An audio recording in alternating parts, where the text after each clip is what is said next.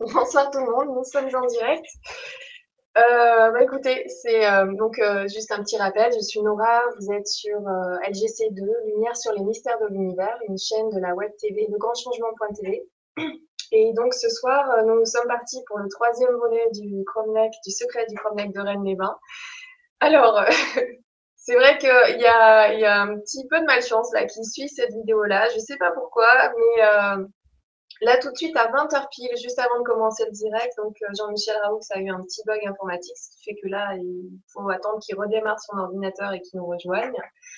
Euh, donc, je suis vraiment désolée, mais ça me fait bien rigoler parce que euh, c'est vrai qu'on a eu beaucoup, beaucoup, beaucoup de soucis avec cette vidéo sur le Chrome de Rennes-les-Bains, qui était en faire une, et puis finalement deux et trois, et sachant que la deuxième a eu aussi son lot de difficultés.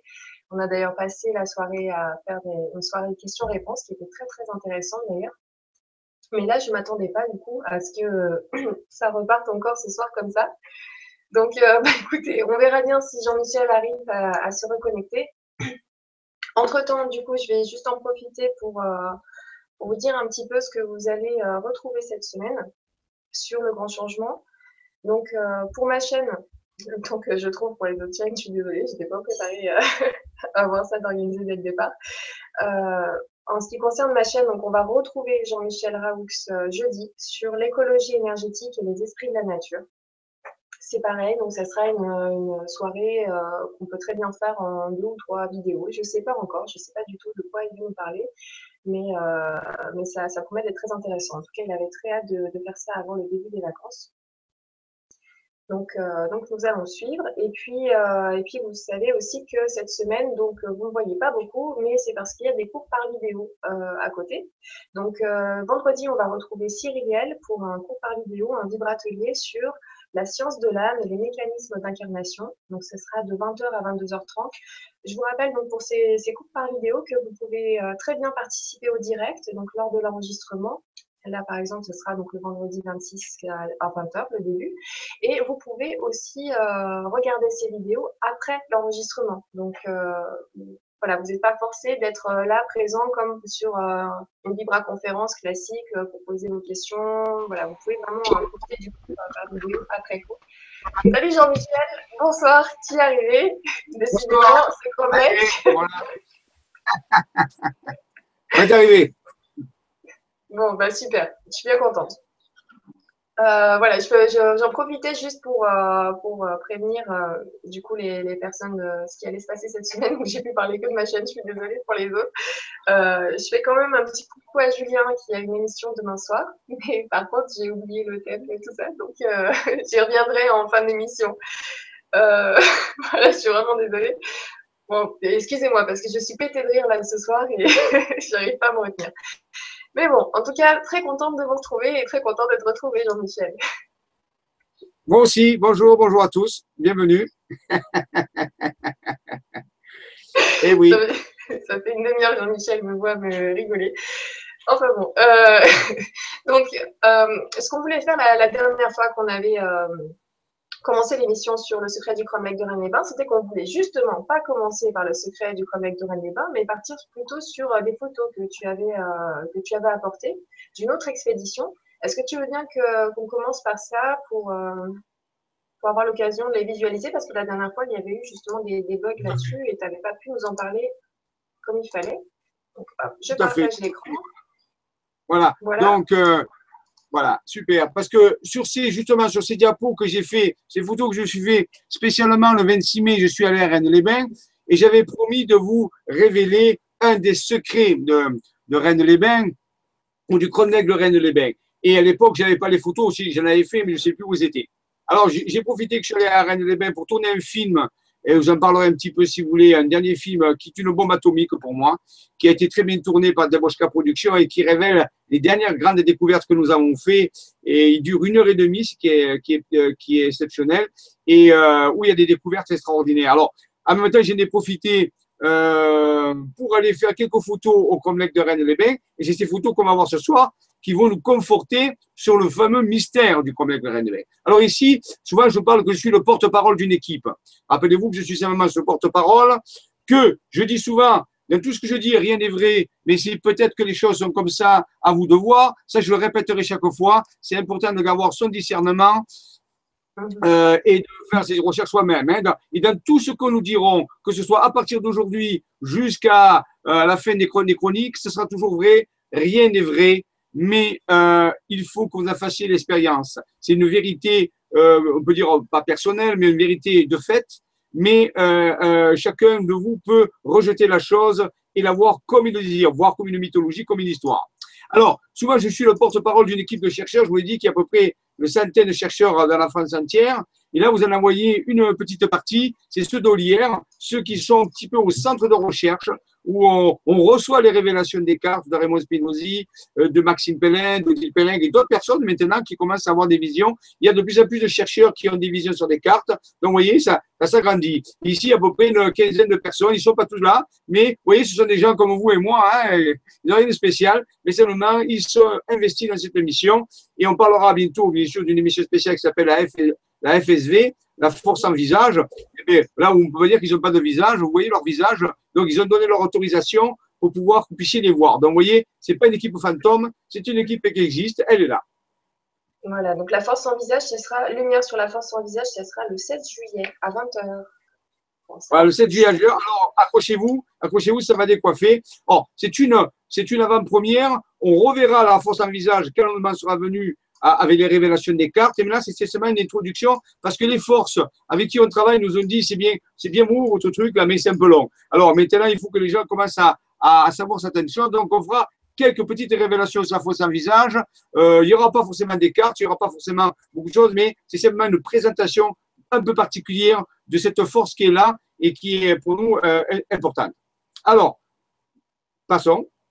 Voilà. Donc, voilà. Hein. Donc, nous sommes ici à Rennes-les-Bains. À la sortie de Rennes-les-Bains, il y a un chemin qui s'appelle le chemin du cercle. Alors, ça monte un peu au début, hein. mais pourquoi du cercle? Ben, Rappelez-vous que le cercle, que le, un cromlech, c'est un cercle, un cercle de pierre, hein. un grand cercle, plus ou moins grand. C'était utilisé, je rappelle, par les druides pour faire leur cérémonie. C'est avant tout, euh, on peut dire, un temps sanctuaire druidique, gaulois, on peut dire. Hein. Donc, euh, voilà. Mais euh, c'est le mot de cromlech, c'est-à-dire cercle de pierre. Voilà. Donc ici, ça s'appelle le chemin du cercle. Alors curieusement, pourquoi De quel cercle? Continuons. Voilà. Ici, nous arrivons à un, petit hameau, petit quelques maisons, toujours à Rennes-les-Bains. Et là, on nous annonce avec trois petits glyphes mystérieux, trois structures particulières. Une qui s'appelle le fauteuil du diable, une qui va s'appeler la fontaine du cercle, justement, et une qui va s'appeler les rouleurs. Alors, ce sont des endroits extrêmement importants du cromlech de Rennes-les-Bains on peut dire que c'est l'endroit où on rentre dans le cromlech. On verra quel est ce mystérieux cromlech de, de Rennes-les-Bains qui a été révélé par l'abbé Boudet, rappelons-le, qui était, on peut dire, le mentor de la Bessonnière. Excusez-moi, euh, je, voulais, zoomer un petit peu parce qu'il y avait euh, ces, trois symboles. Voilà, si tu, voilà. si tu zoomes, tu vois alors, une chaise, c'est le fauteuil du diable. Un, petit symbole avec comme une fontaine, c'est la fontaine du cercle. Et une pierre qui tremble, c'est les rouleurs, ce qui veut dire les pierres tremblantes. On les appelle aussi les pierres tremblantes.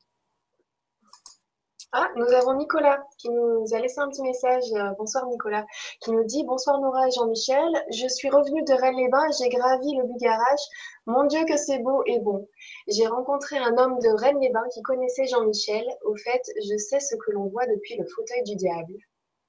Ah ah C'est bien Nicolas, bravo. Tu, as, tu y es, tu es comme dirait euh, César, Vini, Vidi, Vici. Je suis venu, j'ai vécu. Très bien. Les photos. On veut des photos de ce que tu as vu depuis le fauteuil. Ah, tu sais. Voilà. Alors, on va prendre ce petit chemin, dire celte gaulois, qui va serpenter et nous faire, nous faire rentrer dans le Saint des Saints, dans le Cromlech.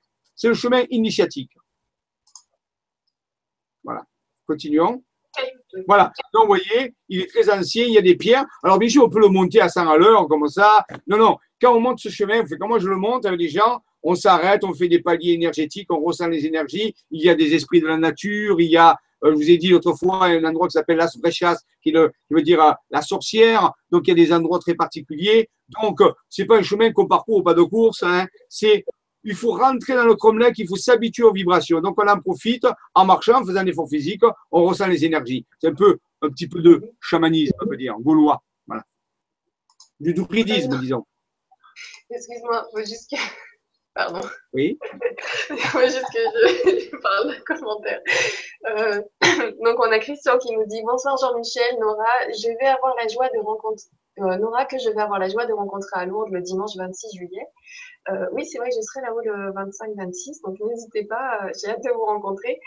Et il dit Jean-Michel, à chaque vibra, tu nous dis ça, ça, on le verra dans une émission plus tard. Il va y en avoir tellement que j'espère ne pas mourir avant la fin. Disent. Ah ben, c'est pour ça qu'il va hein, et à, a sanctionné. Donc, vous voyez, c'est un bon motif. Oui, pourquoi? Parce que je vous ai expliqué la démarche. Les révélations finales sont telles qu'elles n'ont aucun sens si on n'a pas franchi une certaine étape. Donc, tout ce que je vous dis, c'est pas pour le fait de vous faire de émissions, vous savez, des conférences, j'en ai fait des centaines, c'est pas le fait de parler encore à web qui m'apporte quelque chose à ce niveau-là. Mais c'est pour vous voir qu'il y a une quête. C'est-à-dire qu'on ne peut pas aborder la fin comme ça d'un coup. On pourrait faire aller à la fin directement, dire voilà, et puis à la limite, vous n'en seriez pas plus, vous direz ouais, mais et quoi Donc en réalité, il y a oh, oh, comme un chemin, il y a des étapes à franchir. Et si vous franchissez ces étapes, si vous jouez le jeu, le jeu de la patience, le jeu du travail intérieur, le jeu de, résoudre des énigmes. Quand arrivera le final, vous serez en état pour pouvoir euh, recevoir ça. Ou sinon, ça ne sert à rien euh, de, faire ces révélations parce que ce ne sont pas des révélations qui peuvent être faites pour des personnes qui n'ont pas fait ce travail. Voilà pourquoi on passe le temps et c'est toutes les informations complémentaires euh, qui vont vous aider à mieux comprendre. Sinon, vous allez avoir des milliards de questions et on va passer plein de temps à répondre à des questions. Alors, c'est pour ça qu'on fait ça, qu'on fait cette, démarche lente, mais qui va, lente, euh, qui va piano, va longtemps.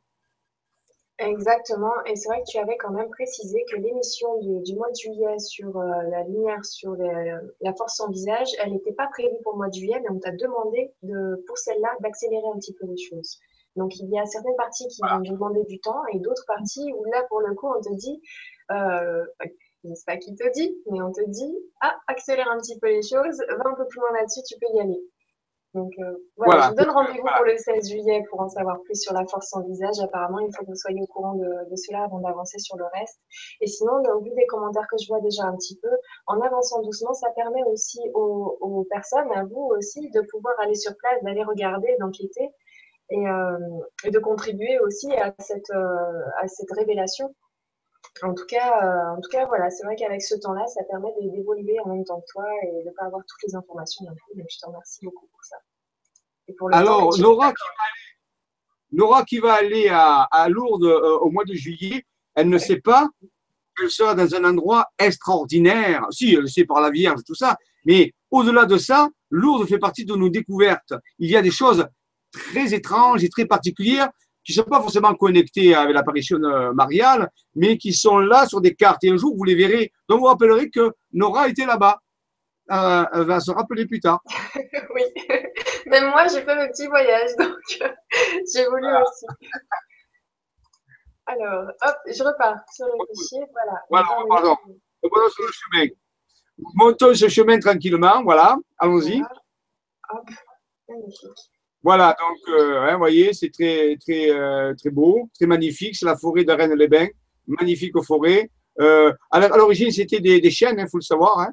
C'était des chênes, que des chênes. Alors ici, ou des châtaigniers, des châtaigniers aussi. Parce que dans cette forêt, la légende dit, qui fait l'histoire légendaire plus ou moins, disait qu'il vivait le peuple des châtaigniers. Le peuple des châtaigniers. Alors, ici, on arrive à la fontaine du cercle. Maintenant, elle est comme ça, mais à l'époque, elle était beaucoup plus grande, magnifique, à l'époque de la Boudet. Et il reste de l'eau. Et j'ai expliqué autrefois que c'était de l'eau peu particulière, elle était ferrugineuse. Elle, est un peu rouge, elle sent un peu le soufre, elle a le goût du fer. Donc c'est une eau très particulière, ce qui montre que dans les environs de Rennes-Château, il y a beaucoup de fer, il y a beaucoup de minéraux, il y a du soufre aussi. Il faut savoir que c'est volcanique, puisqu'à Rennes-les-Bains, il y a des sources thermales. Des sources thermales qui viennent, qui sortent à peu près à à 60 degrés. Donc, c'est très, très haut comme température. Il y a même une cure thermale, il y a une maison de cure. Donc, en réalité, il y a une activité magmatique très puissante, ce qui fait que les eaux sont fortement chargées en, minéraux. Hein. La fontaine du cercle, donc, elle arrive ici, qu'est-ce qu'on fait? Je vous l'explique autrefois, on fait des ablutions, c'est-à-dire qu'on prend cette eau très particulière et on va, on peut travailler sur soi pour nettoyer ces auras, pour se nettoyer, ce qu'on appelle faire des ablutions, parce qu'avant de rentrer dans un temple, euh, quel qu'il soit, il faut se nettoyer, il faut se centrer. Et on le fait avec l'eau qui a des pouvoirs magnétiques. Hein, ça, vous le savez, l'eau a des pouvoirs magnétiques, donc de nettoyage. Donc, on peut travailler sur des chakras et on fait, on passe à la fontaine et la fontaine est là pour nettoyer, pour faire nos ablutions. La fontaine du cercle, fontaine sacrée, bien sûr. Voilà. Nous arrivons, on l'avait dit l'autre fois, au fauteuil, le fameux fauteuil du diable, qui est un, mégalithe qui a été taillé. Et là, nous avons la surprise de trouver que sur ce fauteuil, il y a un, symbole gravé. Vous voyez qu'il est très ancien, il est usé. C'est une clé de vie égyptienne, une, clé ancée ou clé de Ankh, qui est barrée par un X. Donc, cette clé a été gravée dans l'époque de l'abbé Boudé, hein, bien sûr sur le fauteuil. Alors, on ne va pas rentrer dans le symbolisme de la clé, peut-être que vous l'avez vu la dernière fois euh, avec la fameuse émission hein, où on vous a parlé du symbolisme, je ne sais pas, mais la clé de vie est un symbole extrêmement puissant euh, pour les Égyptiens et pour la, et radiesthésie. La... Donc, s'il est mis sur ce fauteuil, c'est qu'il y a une raison. Continuons. Voilà, le fameux fauteuil du diable où on peut s'asseoir. Il y a même les accoudoirs, vous voyez, et on s'assoit dessus. L'autre fois, je vous avais expliqué que pourquoi c'est le diable? Mais le diable, il faut, faut pas rentrer dans la religion, machin, ceci, l'entité, diable, tout ça, pas du tout. Le diable, en réalité, c'est le dragon, et, en réalité, c'est là, c'est un point cosmotellurique, disons un point tellurique très particulier qui vide les énergies, qui nous vide de nos énergies. Lorsque ça soit sur le fauteuil, que ce vienne droit, qu'on a les pieds nus, bien sûr, qu'on se met sur les accoudoirs, eh bien, notre énergie va être aspirée vers le bas. On appelle ça le, fauteuil du diable. Pourquoi? Ben, Tout simplement parce que pour entrer dans le temple, il faut se vider de tout l'extérieur. Parce que tant qu'on était à l'extérieur du temple, on était profane.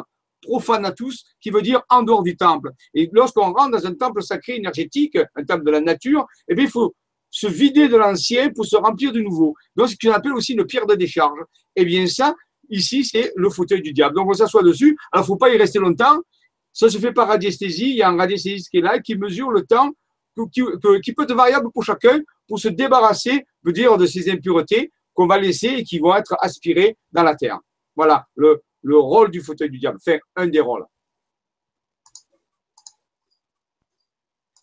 Voilà, hein, donc, euh, et derrière le fauteuil, je vous avais dit qu'il y a un symbole qui est une c'est une croix à huit pointes, qui est beaucoup plus récente, lui, parce que je connais une personne qui a fait ça, je ne veux pas en parler parce que je ne veux pas euh, le nommer, et pour pas, voilà, c'est privé, et donc, euh, c'est lui qui a gravé ces étoiles dessus sur différents endroits euh, autour de Rennes-les-Bains euh, pour justement identifier ces endroits sacrés.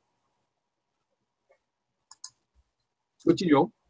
Voilà. Donc, continuons notre chemin. On a fait la première étape, très importante cette étape, parce que si on ne la fait pas, eh là, le site ne s'ouvre pas, on reste touriste. On, fait de l'exotourisme, c'est-à-dire en réalité du tourisme extérieur. Mais si on veut faire de l'ésotourisme, hein, c'est-à-dire du tourisme intérieur, il faut passer par ces étapes de nettoyage. Oui, déjà avec la fontaine et après avec la terre où on se nettoie vraiment pour rentrer et pour se remplir de bonne énergie, on peut dire d'énergie de vie, d'énergie vibratoire. Donc, vous voyez déjà que euh, ce cromlech, il est là, il y a vraiment des indices qui nous montrent que c'est un sanctuaire. Alors, l'autre fois, on avait parlé, ce fameux rocher qui, qui est là, qui nous fait passer soit une tortue, soit un dromadaire, il est là, il est comme taillé, il est très impressionnant, il y a des énergies. Alors, tout le long du chemin, il y a des portes énergétiques qui sont capables de les ressentir. À un moment donné, vous arrivez, vous sentez comme des flux d'énergie. Il y a comme des, portes qu'il faut franchir, un certain nombre de portes. Et parfois, il y a des rochers qui ont des formes tout à fait bizarres, symboliques. Vous savez que la tortue, c'est un symbole très ancien. Hein. C'est un symbole de la terre-mère qui était très ancien. Ou alors le chameau, qui est le vaisseau, le, dromadaire, qui est le vaisseau du désert aussi. Donc, euh, ce sont des, symboles qu'on peut prendre. Voilà. Donc, il faut savoir s'arrêter. Donc, pour monter, on peut mettre du temps. Hein. On peut mettre, euh, si on marche normalement, on a mis, on met 10 minutes. Mais si on fait le parcours initiatique, on peut mettre une heure. Hein.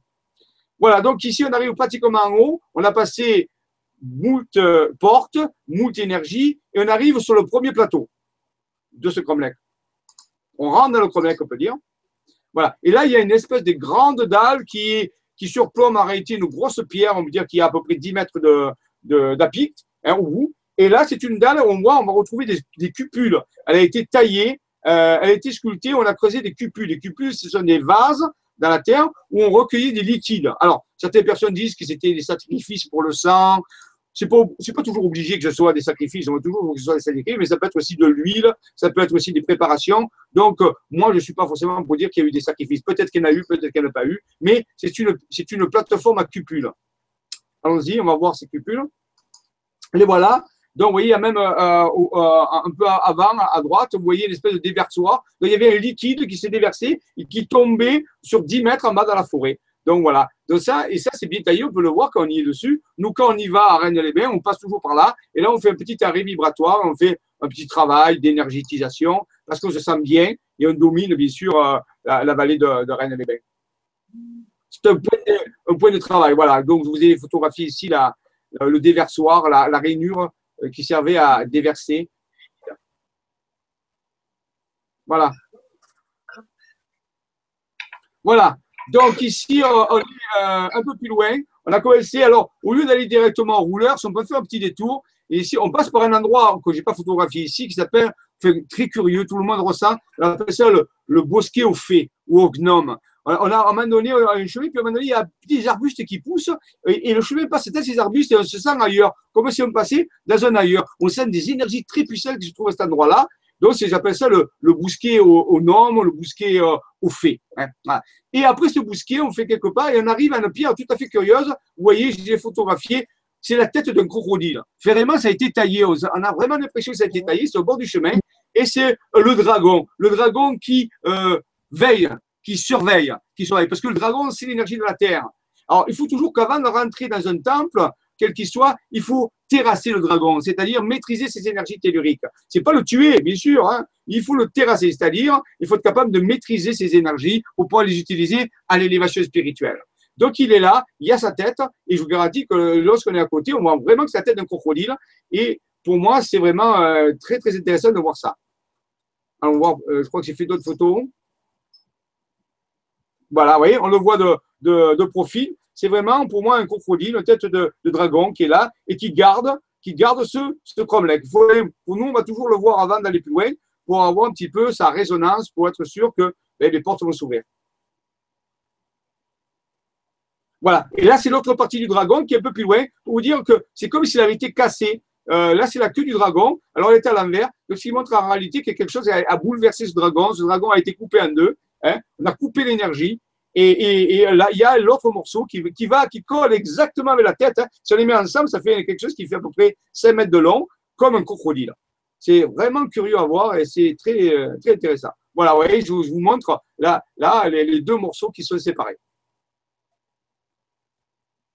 C'est le dragon de Rennes-les-Bains. Alors, une fois qu'on a dit bonjour au dragon, que c'est OK, qu'il est ami avec nous, eh bien, qu'on l'a apprivoisé, eh bien, on va aller à un endroit très spécial qui s'appelle les rouleurs. Rappelez, c'est le troisième symbole, les rouleurs sous les pierres tremblantes. Là, c'était un endroit extraordinaire. C'est un endroit extraordinaire. Euh, j'ai appris que des personnes avaient travaillé là-dessus et avaient trouvé, des géobiologues avaient trouvé le un des mécanismes d'activation de ce lieu, parce qu'il y a des mécanismes d'activation, bien sûr, qui sont cachés. Et oh, oh, j'ai pu avoir ces mécanismes, on les a utilisés nous-mêmes, et c'est vrai, l'énergie se met à bouger, à, se réveiller. Il y a toute une espèce de, allez, de cérémonie druidique qu'on peut faire, qui est très technique, hein, qui est très technique, à des endroits spéciaux. Je ne peux pas vous la révéler parce que j'ai promis, hein, c'est, fait partie des, secrets encore qui sont là. Et donc, euh, c'est à vous à trouver. Hein, c'est un défi, c'est un défi de trouver comment euh, euh, activer ce lieu parce que c'est un lieu extrêmement important. Vous voyez, il y a des étapes à franchir pour arriver à la révélation en réalité de ce qu'il va y avoir. Donc, c'est un lieu qui s'appelle Pierre Tremblante ou les Rouleurs. Allons-y. On l'a vu l'autre fois. Voilà, vous voyez, c'est des pierres. Alors déjà, même la pierre, la tête, elle ressemble encore à un dragon. Vous voyez, c'est curieux sur la voie de profil. Ça en fait encore une tête de dragon. Et ces deux pierres, en réalité, euh, il y a une légende qui dit que si on se met pieds nus, ici euh, au, sol, et si on touche les deux mains, deux pierres, parce qu'il y a à droite et à gauche, il y a deux grosses pierres, et au lever du soleil, on sent comme si ça tremblait. Pour ça qu'on les appelle les rouleurs, ces pierres tremblantes. C'est comme une vibration qui, apparaît, il y a quelque chose qui se passe dans le corps. C'est comme si on mettait une pression, comme quelque chose qui se mettait en route, quelque part.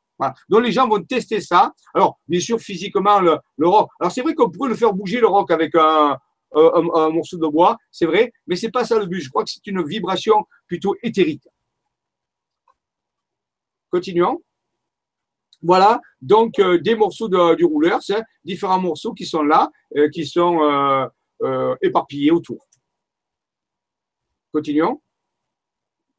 Voilà, vous voyez, donc ça, c'est une grosse partie du rouleur, ce qui était intéressant, qu'on va voir tout à l'heure. Euh, j'avais expliqué euh, dans le problème de la dernière fois que les rouleurs, en réalité, représentent deux, les deux gros rochers représentent en réalité des, bourses, on peut dire, de, l'organe génital masculin, et qu'un menhir était levé euh, représentait le pénis en réalité. C'était le symbole de la fertilité masculine.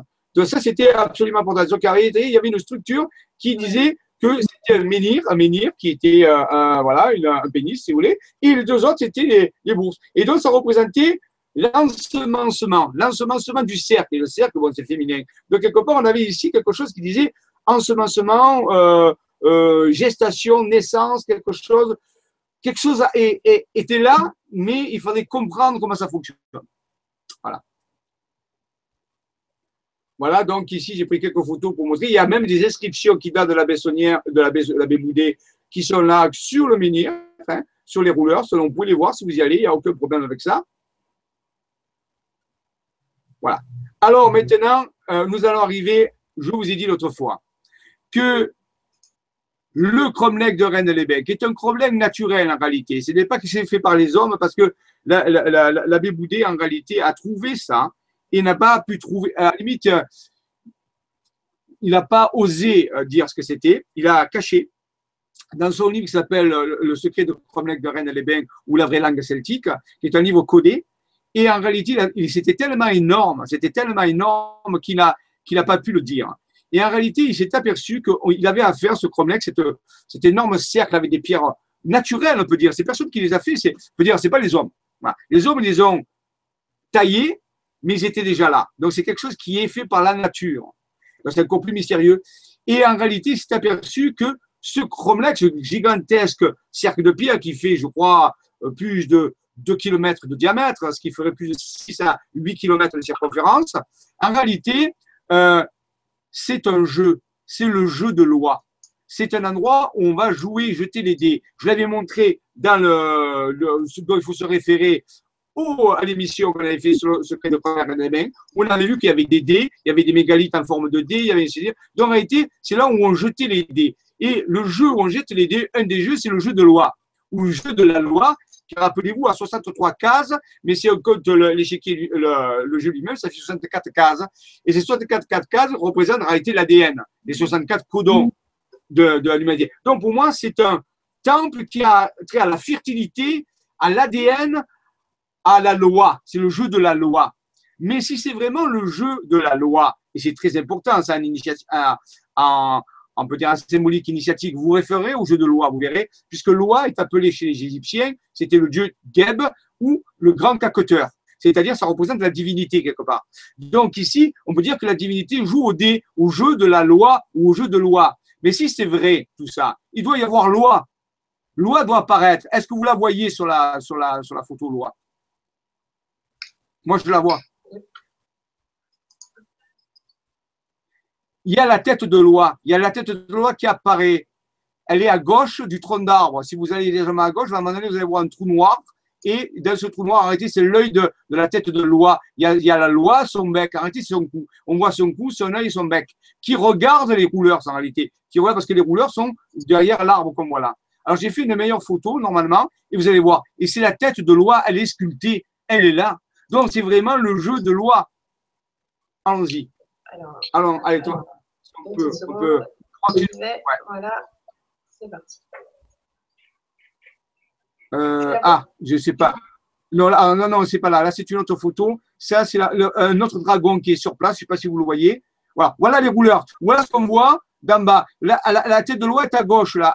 on y est derrière. Ah, voilà, on est derrière. Son bec montre les rouleurs. On voit à peine son œil la, tête de Loire regarde les rouleurs.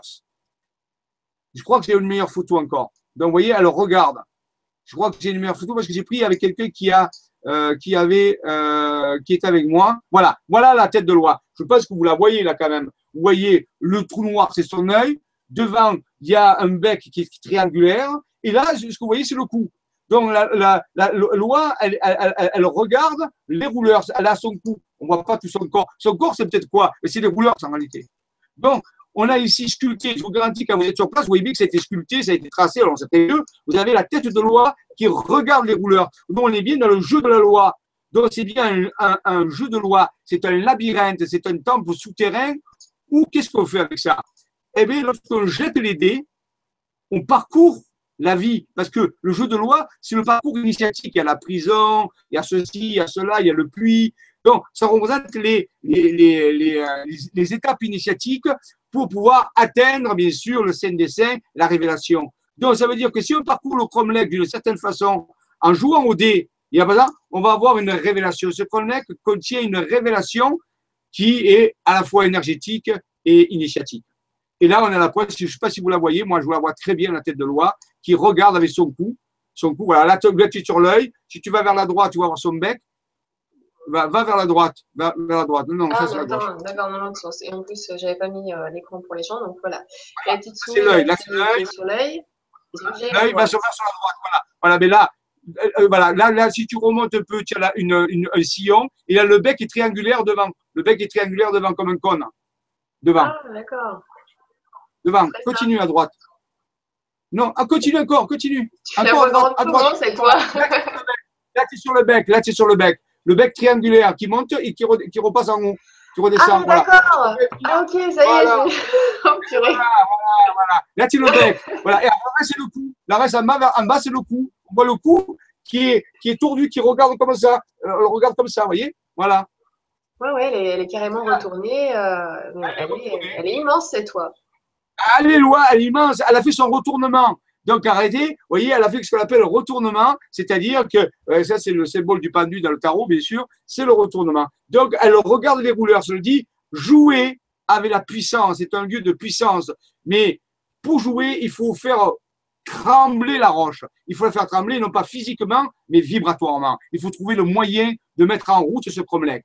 Et ça, c'est énormément important pour la région de Rennes-le-Château. Je serais passé à côté, je n'aurais pas vu alors que là, c'est évident. Maintenant tu. Voilà, une fois, voilà. Une fois que tu la vois, ah, ah, une fois que tu l'as vu une fois, tu la vois tout le temps. Mais au ah, début, la plupart des gens ne la voient pas. Ah non. voilà. On avance un peu sur les photos. Voilà, donc là, on est au niveau de loi, on regarde les rouleurs. Vous voyez alors, exactement ce qu'on a dans la position de la loi de loi. Elle voit bien les rouleurs. Donc, le, le mot de fertilité masculine, qui est la semence, qui va ensemencer ce cercle, ce, ce pouvoir en réalité. C'est un pouvoir énorme. Si vous réfléchissez bien ce que vous avez devant les yeux, c'est énorme ce pouvoir. Comment ça a pu apparaître? Comment on a pu tracer ça? Le secret de l'abbé Boudet, c'était ça.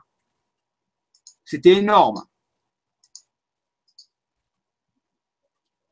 Voilà. Donc, ah, et en redescendant, en redescendant, donc on continue à visiter le Cromlech. Bien sûr, on va bien sûr pour faire le tour du Cromlech, il faut euh, plusieurs jours, bien sûr, parce qu'il y, a des, endroits où on va s'arrêter, il, y a des choses incroyables à voir. Et en redescendant un peu ici, on a un puits, un espèce de puits tout à fait bizarre. Il y a de l'eau qui sort, peut-être sur la montagne. Et, euh, et en réalité, pourquoi? Parce que c'est une cité avant qui était utilisée euh, par le peuple des châtaigniers. Donc, ils avaient creusé des endroits. C'est très curieux, hein, c'est un puits qui est un peu bizarre. Il y a de l'eau qui sort et, et c'est maçonné avec des pierres très anciennes. Donc, c'est très curieux. Donc, vous voyez, on voit qu'il y avait une occupation très ancienne à cet endroit.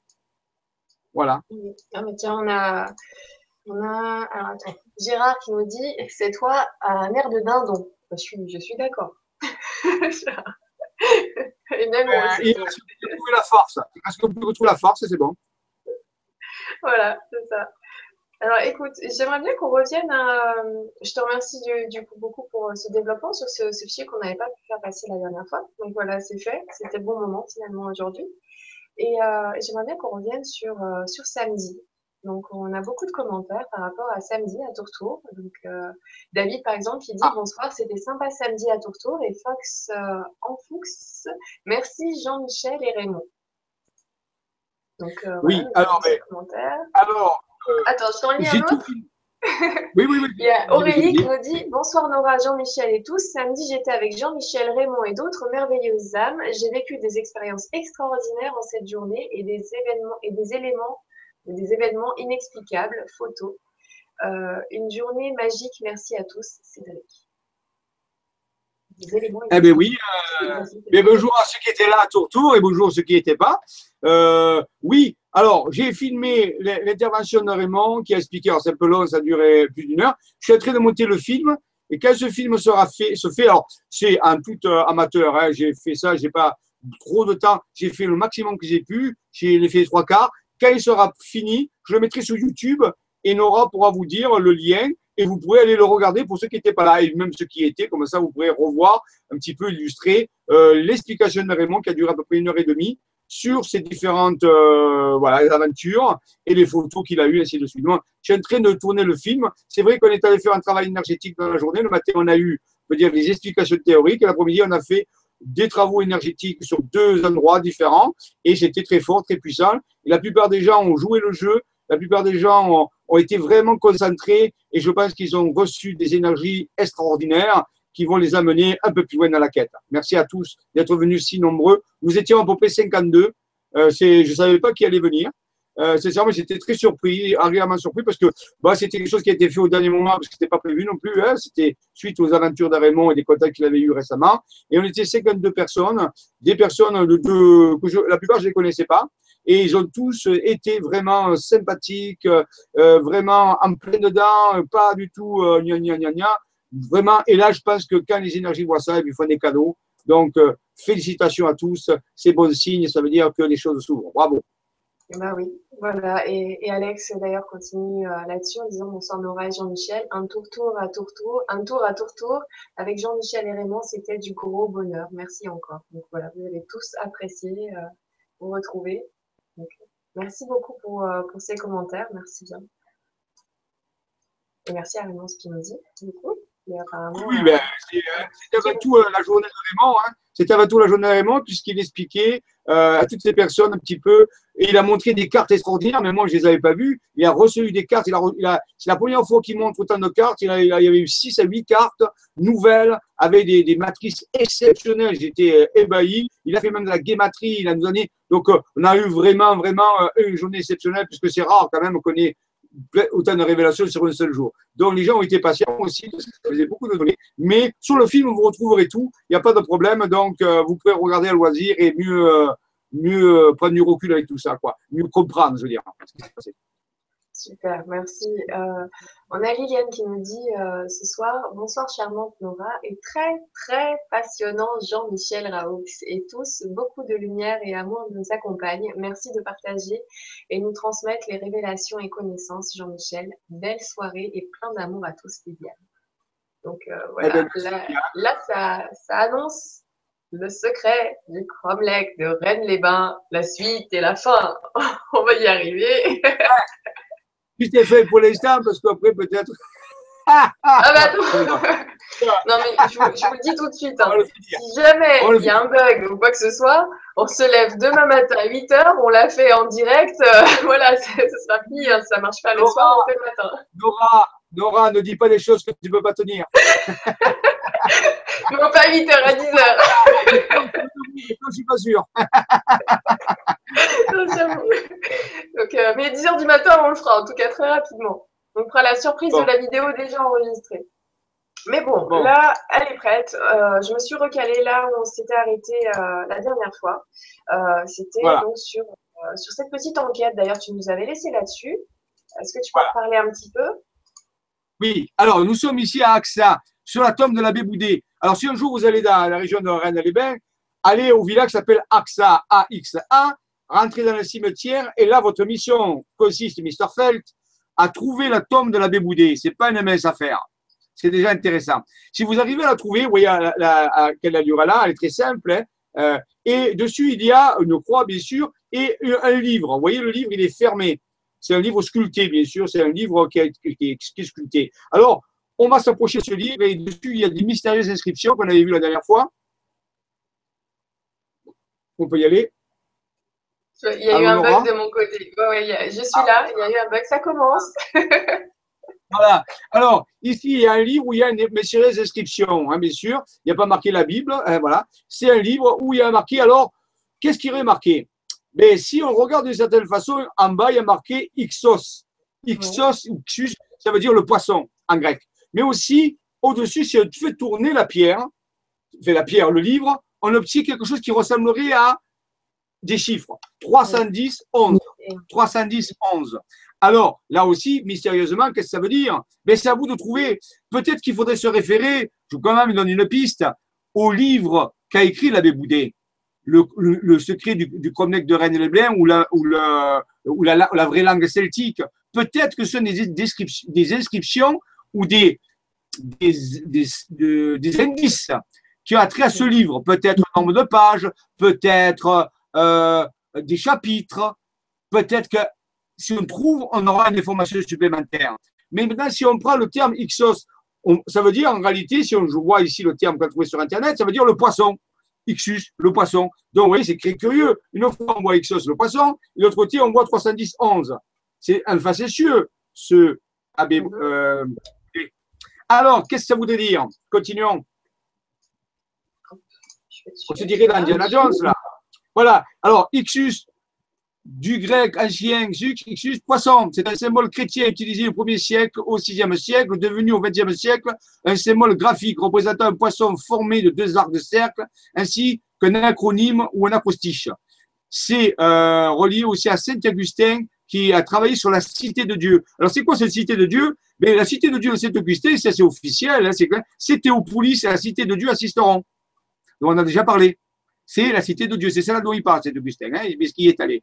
Voilà. Donc, vous voyez ici, voilà. Vous voyez en bas, alors, vous voyez, euh, il y a une, une, une, explication étymologique. Hein, de, on a euh, chaque lettre. Ouais, tu reviens, voilà. I de Yoda, euh, Yota, X, Xi, euh, ainsi de suite, Christ, euh, euh, Theta, c'est de Dieu, euh, et le Epsilon, c'est fils, sauveur. Donc, c'est-à-dire Jésus-Christ, fils de Dieu, sauveur.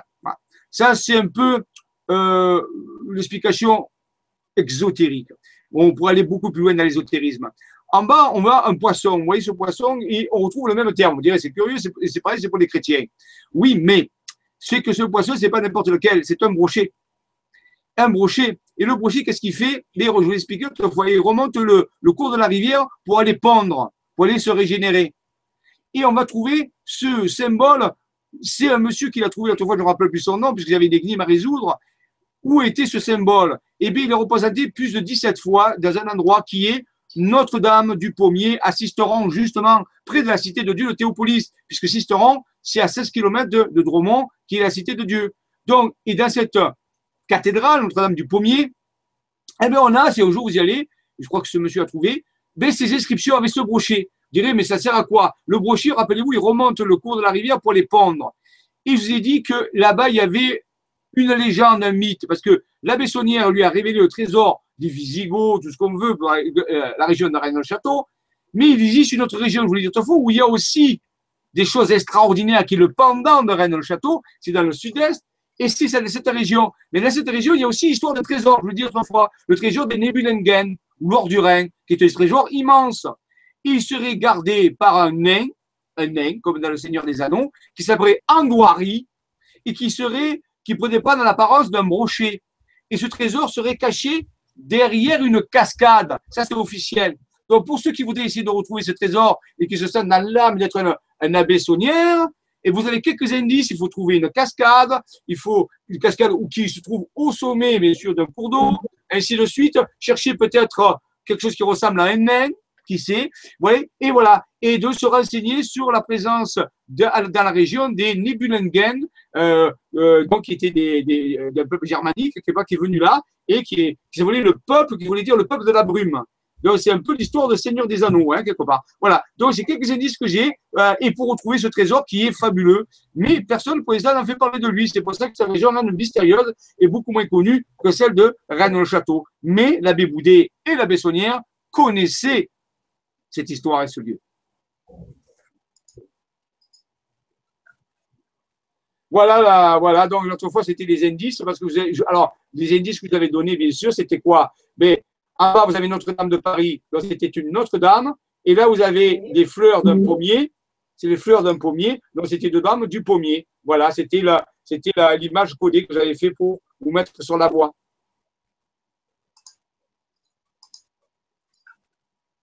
Voilà. Donc, revenons dans le sud-ouest, près de euh, toujours Rennes-les-Bains. À la sortie de Rennes-les-Bains, nous avons un endroit très curieux. Si un jour vous allez le visiter, qui s'appelle Berco, Berco Grando. Le grand berceau. Le grand berceau. Et c'est comme une montagne très curieuse.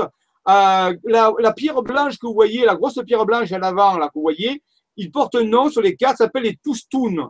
Et les Toustoun, excusez-moi, ça revient encore, ça veut dire les parties génitales aussi. Donc en réalité, vous voyez que la région de Rennes-les-Bains serait reliée à une genèse, à quelque chose qui, qui est dans, dans la, genèse, la gestation, la naissance, puisqu'on va retrouver ça à plusieurs endroits dans le Cromlech avec les, rouleurs. On va retrouver d'autres lieux qui s'appellent les Toustoun, qui veut dire aussi l'organe. Euh, il y aurait tellement de choses à vous montrer, mais ce sera pour une autre fois. C'est pour maintenant qu'ici, on nous met sur la piste de quelque chose qui a trait à la genèse. La, la genèse de quoi? C'est ça la grande question.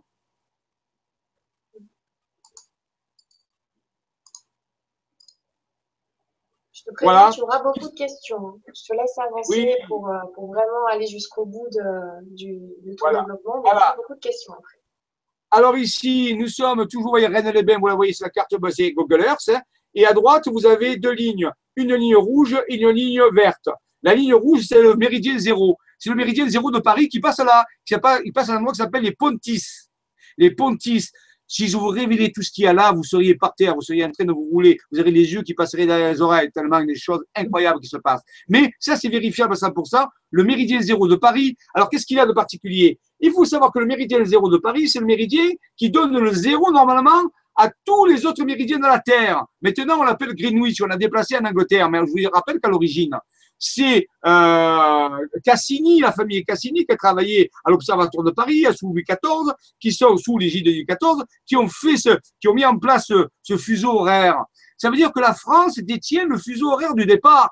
C'est pas le même affaire. C'est pas Cocorico. C'est fou le savoir. C'était déplacé à Greenwich, à Sorcière Verte maintenant, en Angleterre pour des raisons économiques et administratives, mais ça reste toujours pour les ésotéristes, pour la spiritualité, que c'est le méridien zéro en France, qui passe par Paris, et Rennes-le-Château et Rennes-les-Bains, qui est le, faisceau fondamental qui règle le temps, le temps, le temps qui s'écoule, le temps qui redit à l'énergie.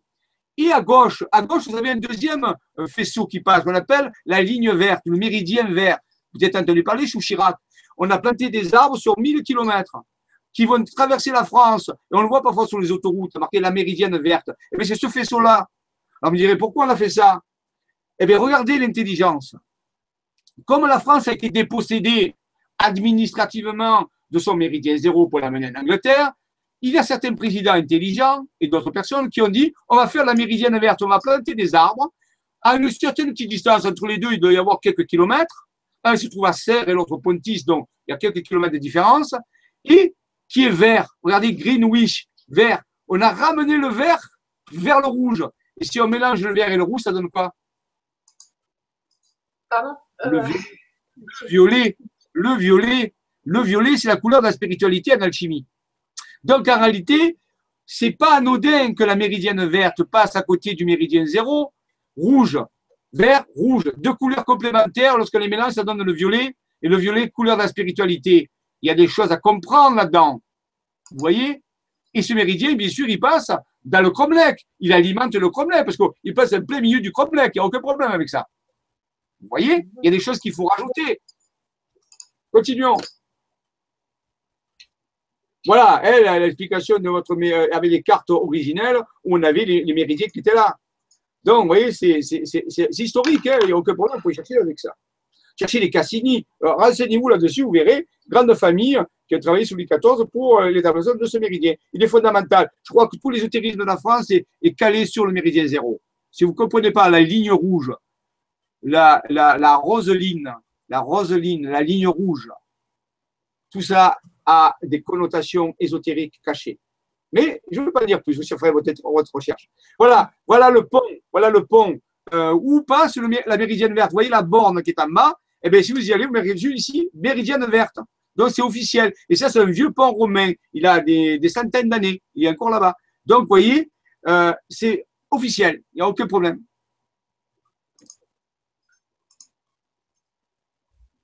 Voilà, tiens, je l'ai mis. Ah ben voilà, c'est marqué Voilà, ben, vous voyez, euh, il n'y a aucun problème. Hein. c'est marqué. Voilà. Hein. Alors, près de cet endroit, il y a un menhir qui s'appelle le menhir d'Arc. Euh, alors, Arc comme Arcas, Arche, c'est le nom du village, ça s'appelle Arc. Et donc, euh, là, il y, a, tout encore des choses extraordinaires. Hein. Vous vous dire que là-dessus, on faire 10 émissions. Et on n'en finirait pas. Tellement il y a de choses.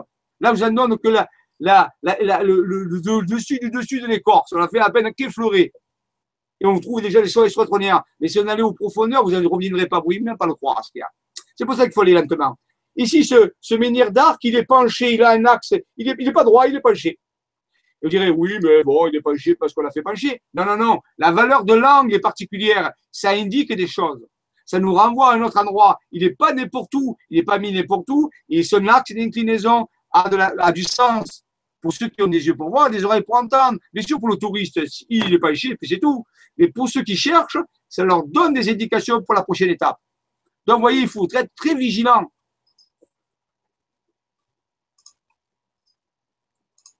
Et bien sûr, il y avait ce sarcophage qui a été mis par un Américain pour enterrer soi-disant euh, sa belle-mère et son chat, euh, qui est en réalité le, vraiment la, reproduction exacte du fameux sarcophage qu'on trouvera sur le célèbre tableau de Nicolas Poussin, Les Bergers d'Arcadie, qui est un tableau fondamental pour le château et pour l'histoire de la France.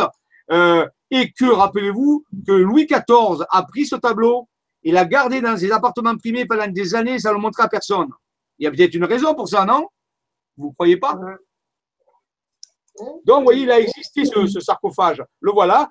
Il n'y est plus, il a disparu, il a été détruit par l'Américain, puisqu'il il en avait marre que les gens viennent profaner son, son terrain pour voir ce tombeau, et en réalité, il a fait sauter. Mais il y a encore l'emplacement, et l'emplacement n'est pas anodin. Donc, vous dire, ces choses-là existent. Heureusement qu'on avait des photos euh, de l'époque où on peut voir que c'était là. Maintenant, il n'y a plus que l'emplacement, bien sûr. Voilà, donc eh, je, le fameux blason d'arc, et si on prend des, vous voyez, je vous donne une, euh, petite euh,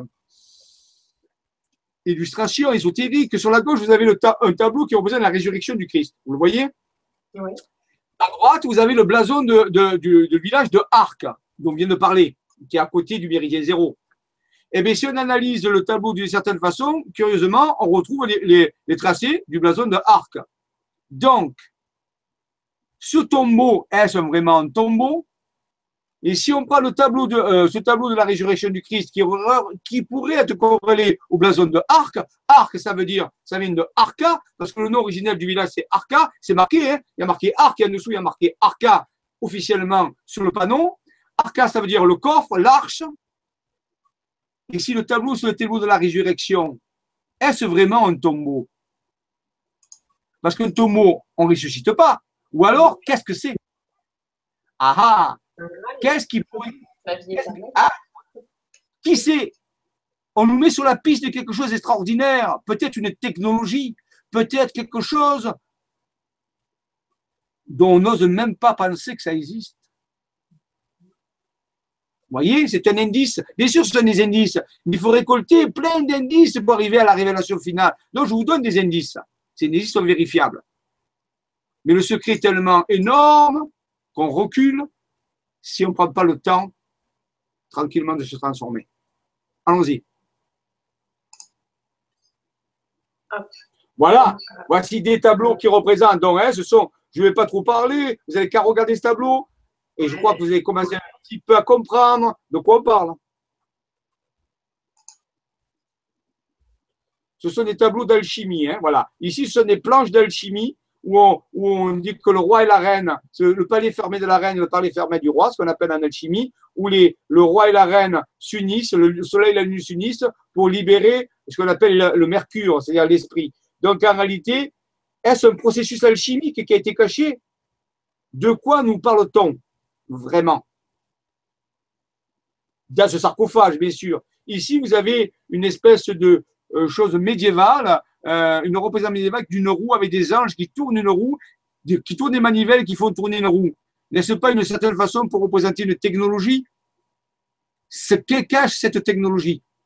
Quel est son effet? Où se trouve-t-elle? Bonne question. Bonne question. Voilà ici, hein. Donc, ces secrets ont été cachés dans plusieurs départements, pas que dans le château. Euh, ce sont appelle des trésors spirituels. Alors, ils ont été gardés, bien sûr, parfois par les Templiers, par, parfois par d'autres, par les Cathares ou d'autres. Chacun avait une partie de ce, trésor spirituel. Mais quelle est la valeur d'un trésor spirituel si ce n'est pas de livrer des, des, procédures spirituelles, des procédures qui ont dû à l'esprit, à la vibration Alors, bien sûr, on peut dire, ben, on dirait, on se trouve dans Star Wars ou dans, dans Mais oui, mais en réalité, les anciens ont caché ces mystères à travers des charades à tiroirs, des tas de trucs, pour que je vous rappelle que les ceux qui allaient arriver à la solution soient aptes à, la prendre et à la garder, parce que c'est pas quelque chose qu'on divulgue à tout le monde. C'est trop puissant. Oui, euh, on a Suzy qui nous dit, Suzy du Québec, qui nous dit Allô Nora et Jean-Michel, super intéressant et impressionnant. Merci pour tout. Un petit coucou du Québec et Dominique. C'est Dominique. Je fais un petit coucou. Et oui, en effet, là, là je ne parle pas beaucoup, j'écoute beaucoup. C'est très, très intéressant, en effet. Alors, bien sûr, on peut faire des corrélations avec ce fameux suaire. Maintenant, je ne vais pas rentrer vrai, pas vrai. Ce n'est pas le problème, rappelez-vous. Hein Dans tout ce que je dis, rien n'est vrai. Mais prenons cette allusion de, cette, de ce rayonnement. Si le suaire est OK, qui que ce soit, c'est pour peu, mais si ce phénomène, on sait que c'est quelque chose qui a rayonné, qui a marqué le suaire, quelque chose qui s'est qui a sorti du corps. Quel type d'énergie peut sortir du corps? Qu'est-ce qui s'est vraiment passé? Vous voyez, on est toujours dans quelque chose qui tourne autour d'un phénomène qui touche à la mort, qui touche à la résurrection, à la ressuscitation. Est-ce que ça ne cache pas une technologie? Est-ce que ça n'a pas une science avancée? Vous savez, actuellement, on fait de la réanimation dans les hôpitaux. C'est-à-dire qu'il y a des gens qui sont morts cliniquement, on les réanime. Ben, c'est tout simplement de la, de la résurrection, hein, excusez-moi. Si on est mort cliniquement et qu'on vous fait revenir, ou même plusieurs heures, ben vous êtes ressuscité, hein, puisque vous êtes mort cliniquement. C'est-à-dire électroencéphalogramme plat, arrêt cardiaque. Si on vous fait revenir, et c'est arrivé plusieurs fois, donc qu'est-ce qui se passe? Quel est derrière ce secret? Et on sait que les gens qui ont vécu des expériences comme ça, qui s'en rappellent, ont leur vie totalement changé. Donc, vers quoi les anciens nous lancent-ils? Vous voyez, le Cromlech, sanctuaire, gestation, renaissance, énergie, coffre, technologie. Si on rassemble tout ça, vers quoi on va?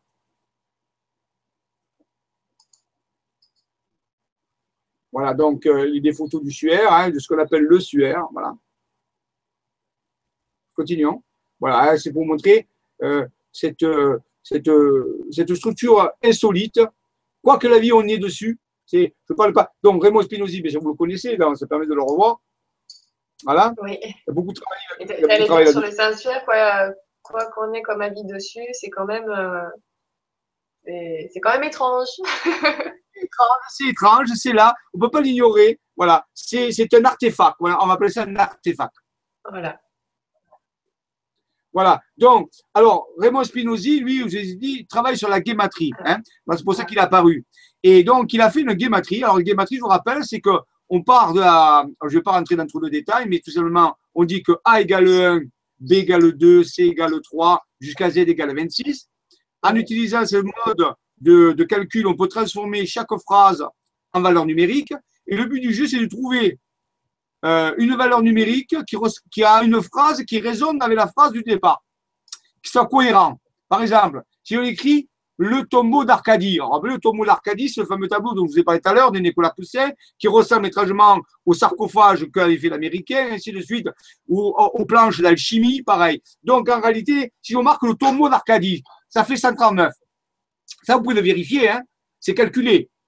Maintenant, essayons de trouver des phrases qui valent aussi 139, mais qui sont en relation avec ça. C'est pas évident. Eh bien, Raymond, il, va aller chercher avec son être intérieur. C'est son être intérieur qui lui donne euh, les phrases. Et après, il vérifie. L'arche de lumière, ça vaut 139. Le corps Merkaba, le corps de lumière, le corps d'ascension qu'on appelle le corps Merkaba pour les Hébreux, 139. La source de vie 139, c'est quand même curieux. Alors, en mathématiques, si on fait un petit calcul, Nora, il n'y a pas de problème avec ça. 139 égale 139 égale 139 égale 139, c'est pas dur. Si ceci est vrai, c'est avéré, ça veut dire quoi? Que le tombeau d'Arcadie, c'est égal à l'arche de lumière, c'est égal à le corps Merkaba, et c'est égal à la source de vie. Ah Ça commence à devenir intéressant. Vous voyez? Les, les, taux se resserrent, les taux se resserrent, les taux se ressemblent. Les taux se resserrent.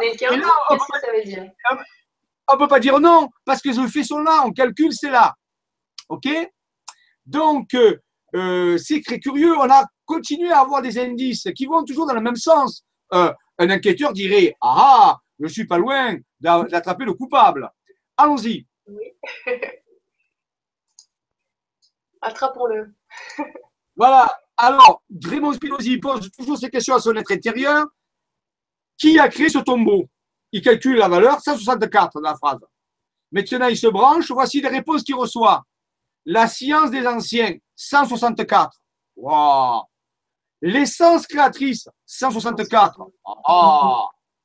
Et l'amour du dragon. Ah, on retrouve le dragon. Il est revenu. Rappelez le pèlerinage des étoiles qu'on a fait la dernière fois. Le dragon qui était au Kremlin, il est là. C'est l'amour du dragon. Le cœur du dragon.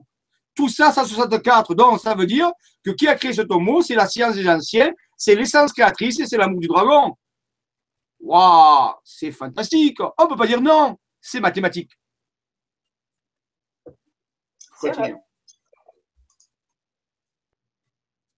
Alors, il de nouveau.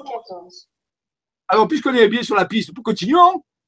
Où se trouve l'Arcadie? Alors, vous savez que l'Arcadie, c'est un pays, c'est une, portion de pays grec ancien où, où dans les gens, on dit c'est le pays où on ne mourrait pas. personne ne mourrait en Arcadie. Alors, c'est pour ça que quand, quand Nicolas Poussin a appelé son tableau le tombeau des bergers d'Arcadie, c'est un peu bizarre. Parce que comment il peut y avoir des tombeaux dans un pays où on ne meurt pas? C'est un anachronisme. Hein? Ça va pas, c'est un paradoxe, ça. Hein? Donc, quelque part, il y a déjà, déjà dans le titre du tableau, ce Nicolas Poussin était un peu facétieux.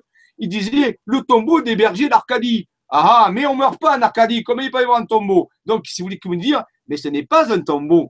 Ça a la couleur d'un tombeau, ça a la forme d'un tombeau, mais ce n'est pas un tombeau. Donc, Réponse, où se trouve l'Arcadie, ce pays où on ne meurt pas? Réponse 204, 214, sous le voile d'Isis. Ah. Et qu'est-ce que nous dit Isis? Nul mortel peut soulever mon voile et demeurer vivant. C'est un secret terrifiant. Rappelez-vous que dans l'église de Rennes-Château, quand on rentre, il y a marqué Terribilis locus est. Ce lieu est terrible car c'est la maison de Dieu. Pourquoi est-il terrible? Quel est le secret si terrible? Qu'on va découvrir. Sous le voile d'Isis. Mais attention, si vous soulevez le voile, vous n'allez plus rester vivant. Ça veut dire quoi? Vous allez mourir? Non. Ah, On vous dit que vous allez mourir à votre ancienne façon d'être et naître dans une nouvelle façon. Ah ah C'est pas pareil.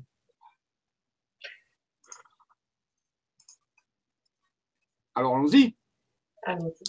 La question qui pose Raymond, ce tombeau, où est-il caché? Vous voyez, c'est très précis comme question quand même. 226. Réponse. Les 14 états quantiques 226. Osiris, Isis, Horus 226. Ah, vous direz, oui, mais que ça veut dire quoi?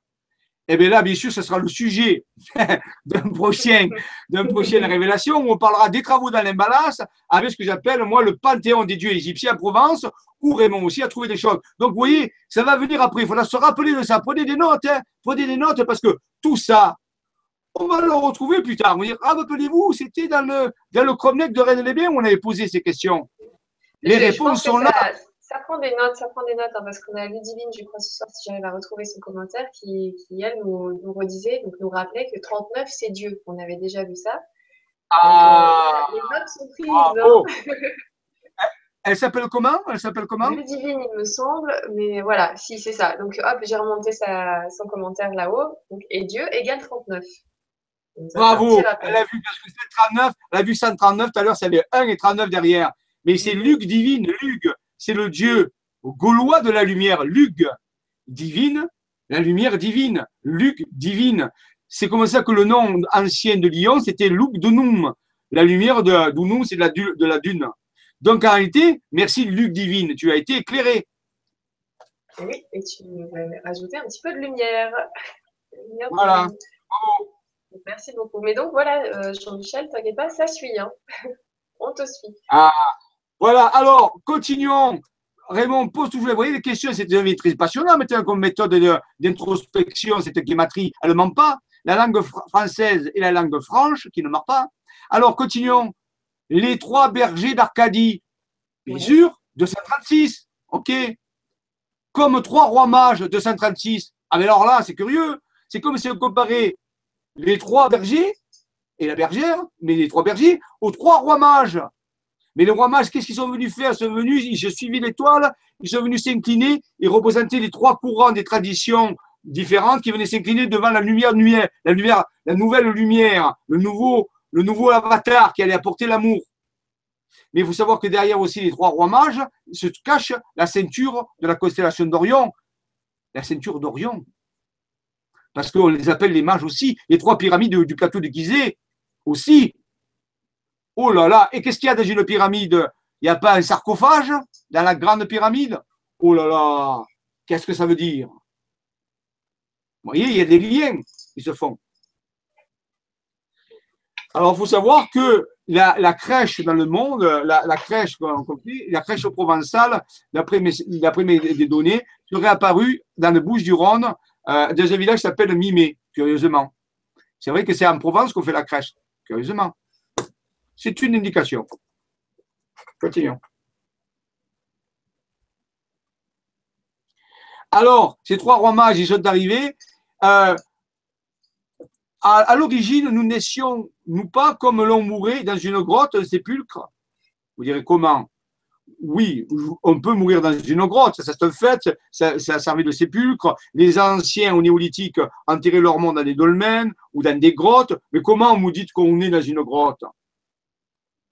Mais excusez-moi, mais le ventre d'une mère, si ce n'est pas une grotte, qu'est-ce que c'est? J'allais te dire, c'est symbolique. Bravo, bravo. Et rappelez-vous Nicodème qui dit à Jésus, quand Jésus lui dit, Seul celui qui naîtra une seconde fois rentrera dans le royaume. Et Nicodème, qui était docteur des lois, lui dit, mais comment un homme adulte peut-il rentrer dans le ventre de sa mère? Et ça, Jésus lui dit, tu sais de ce quoi je veux dire. Donc en réalité, vous voyez, il y a ces choses très intéressantes. On est dans une grotte, on meurt dans une grotte, mais on peut aussi renaître dans une grotte. Qui sait? Il y a peut-être certaines grottes qui ont des secrets, des mystères, des grottes particulières. Continuons. Alors ici, euh, euh, c'est un phénomène qui se passe dans l'église de Rennes-le-Château. Euh, c'est connu, le 17 janvier, lorsque le soleil se lève le 17 janvier, qu'il n'y a pas de nuages, il y a une projection du vitrail qui se fait et apparaît des, on le voit ici le phénomène, sur, dans l'église de Rennes-le-Château, un phénomène lumineux, hein, le jour du 17 janvier. Alors ça c'est le jour du 17 janvier, vous savez qui ont fait la Sainte Roseline. Ah, le méridien zéro, Sainte Roseline, la Sainte Antoine et la Saint-Genou. Ça, ce sont des informations que je vous donne pour faire vos recherches. Saint-Genou, avant, bien sûr, maintenant c'est différent. Mais Sainte Roseline, Saint-Antoine, l'ermite, et aussi la Saint-Genou. Qu'est-ce que c'est? Ça veut dire ce Saint-Genou, c'est quoi? Vous chercherez. Donc ici, le phénomène. Alors, Raymond pose la question, Arcadie, immortalité, 176, la science de la lumière, 176, la christification, 176, l'invisible énergie, 176, 17 janvier, 176. Ah ben ça alors, curieusement. Vous voyez que le secret de la Bessonnière ou le secret de l'abbé Boudet dépasse largement le trésor monétaire. Quel est ce trésor spirituel? Continuons. Question. Qui était cette bergère? La bergère d'Arcadie. Hein. Rappelez qu'il y, a trois bergers, une bergère. Les bergers d'Arcadie. La bergère, qui est-elle? Alors, il il pose la question qui était cette bergère? 215. Réponse la gnose universelle, c'est-à-dire la connaissance la gnose. C'est un terme grec qui veut dire la connaissance. C'était euh, ce qu'a enseigné le maître Yeshua, il a enseigné la gnose. La gnose universelle, la connaissance universelle, toute la science divine. dont cette bergère est mystérieuse. Elle est la connaissance universelle. Elle est toute la science divine. Waouh, qu'est-ce que ça veut dire La bergère? Alors voilà, rappelez-vous, voilà l'inscription qu'il y a sur l'église de Rennes-Château qui est dédiée à Sainte Marie-Madeleine, je vous le rappelle. Terribilis est locus iste, ce lieu est terrible. Il est terrible, mais à quel niveau? Alors, qu'apportait-elle? Mais cette bergère ou cette connaissance, 188, même un Arcadie existe. Et ça, c'est ce qui est marqué sur le tableau de Nicolas Poussin en, grec, qui est marqué, en grec, en, latin, et in Arcadia ego. Et je suis un Arcadie. Donc, ce qui peut se dire, même un Arcadie existe. Donc, vous voyez, c'est relié. Qu'apportait-elle? Même un Arcadie existe. Ce lieu est terrible, 188. Mais alors, deux façons de dire terrible. Soit c'est terrible comme ça, soit c'est terrible comme ça. C'est terrible ce truc-là. C'est comme si vous le voulez, comme vous voulez. Et moi, je préfère dire, c'est terrible cette chose-là. C'est une révélation extraordinaire. On nous est en train de nous révéler une, procédure, un processus, une super technologie qui pourrait peut-être nous affranchir de la mort. Qui sait? Pourquoi pas? Le tombeau, le tombeau des Pontiles, fameux tombeau. Hein, rappelez-vous, les Pontiles, c'est là où passe le méridien zéro, à côté de Arc. Arche, Arche. C'est curieux tout ça quand même, c'est là, on peut vérifier. Eh bien, si je calcule le tombeau des Pontiles, ça fait 227. Vous direz après. Ah ah 227, c'est aussi le 22e jour du 7e mois de l'année, le 22 juillet. Et qu'est-ce qu'on fait le 22 juillet, Nora? Je sais pas. la fête. Nora, elle dormait, elle sa sieste. Et non. Qu'est-ce qui se passe le 22 juillet?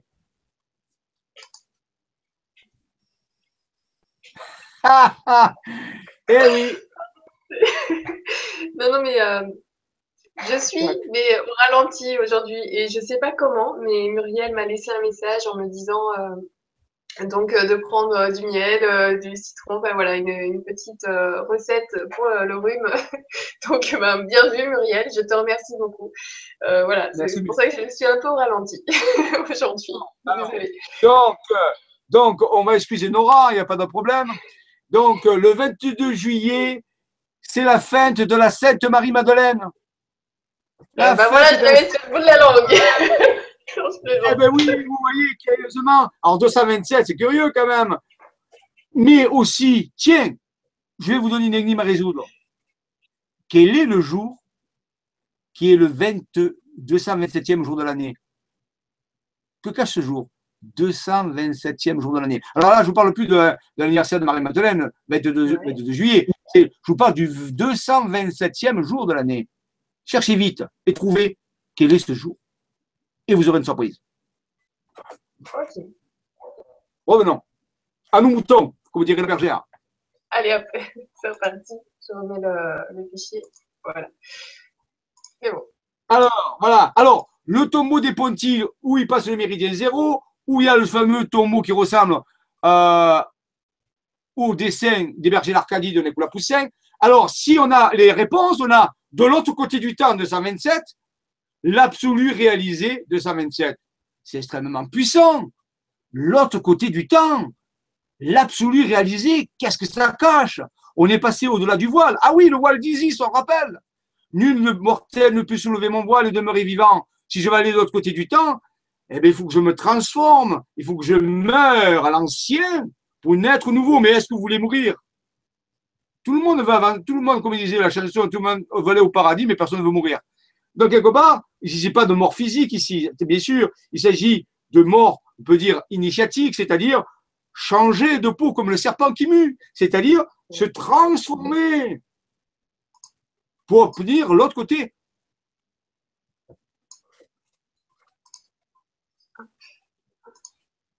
Alors, si on prend Aude, l'Aude, bien sûr, c'est euh, le sud-ouest, la Provence, c'est le sud-est, et si on met le mot Arcadie, on obtient 170. Alors là aussi, les yeux, c'est pas anodin. Je te coupe un petit peu, juste pour dire que Muriel propose le 15, le 15 août. Bravo, bravo Muriel, c'est le 15 août, la fête de Marie. La fête de Marie, curieusement. Alors, vous voyez, il est quand même bizarre, parce que si le 22 juillet, c'est la fête de Marie-Madeleine, le 227e jour de l'année, c'est la fête de Marie. Le, 15 août, le jour de l'Assomption. Ah ah un lien? Hmm. Merci beaucoup. Merci Muriel pour ta réponse. Euh, donc, bien vu, c'était bien ça le 15 août. Laura aussi, Laura 3013, euh, nous a dit aussi que c'était le 15 août. Euh, Bravo. Ensuite, Pardon. Ensuite, nous avons Aurélie qui nous dit, euh, qui, nous qui avait trouvé la Sainte Marie-Madeleine tout à l'heure. Ah. Voilà, j'aurais dû regarder euh, à côté. Voilà. Et sinon, effectivement, donc ça arrive là, tout le monde, tout le monde a trouvé. Donc l'ascension ah, le 15 ben, août, ah, ben, Martine, Hello, Marie, Odile, Béatrice, voilà. Tout le monde y est. Eh bien, tout le monde est devenu des experts maintenant, c'est bien. Bravo. C'est plus les experts Manhattan, mais c'est les experts à, à, Rennes Alors donc, aide, alors oh, de Provence, Arcadie, 170. La roue du temps, 170. Waouh, la roue du temps, c'est le karma, ça, la roue du temps. C'est la lame 10 du tarot. Sortir du karma, sortir de la réincarnation. La source d'émeraude, ah, la table d'émeraude, d'Hermès Trimégiste, de Thoth, ça, c'est tout un programme, c'est alchimique. La table des émeraudes, c'est l'alchimie. Donc, vous voyez, on retrouve. Alors, Raymond nous dit, Nota, l'on retrouve le nombre 17, mais 170, c'est quoi? C'est 10 fois 17. Mhm. Le 17 janvier, on a parlé tout à l'heure, le lever du soleil du 17 janvier, hein, et la valeur secrète du nombre 153. C'est-à-dire que alors, c'est quoi la valeur secrète d'un nombre? Je prends ce nombre 17, je le multiplie par celui qui suit, 18, et je divise par 2. Et eh bien, quand je fais cette opération, j'obtiens la valeur secrète du nombre. Alors, ça peut marcher, par exemple, si on prend la valeur secrète de, 2, c'est quoi? Mais le nombre qui suit 2, c'est 3, ça fait 2 fois 3, 6, divisé par 2, 3. Eh bien, la valeur secrète de 2, c'est 3. La valeur secrète de 5, eh bien, c'est 5 fois 6, 30, divisé par 2, 15. Donc, et les valeurs secrètes renvoient du symbolisme en réalité. Donc, si je prends la valeur secrète de 17, ça fait 17 fois 18 divisé par 2, ça fait 153. On me dirait d'accord et après. Eh bien, vous irez chercher dans les évangiles ce qui s'est passé le jour où Jésus a été ressuscité dans, les textes, et ensuite il va voir euh, les pêcheurs. Il va voir Pierre, tout ça qui sont en train de pêcher, et sa fameuse pêche miraculeuse où il ramène 153 gros poissons. Donc il y a, un lien avec ce passage des évangiles qui est très particulier, c'est dit par Saint Jean en plus. Saint Jean est un, apôtre un peu particulier, et donc il nous révèle quelque chose de très important. 153 est un, est un, code dans les évangiles, est un code dans la science initiatique. Il est relié à, 17. Pourquoi? Parce que c'est la valeur secrète du 17. Et 17 dans le tarot, c'est l'étoile.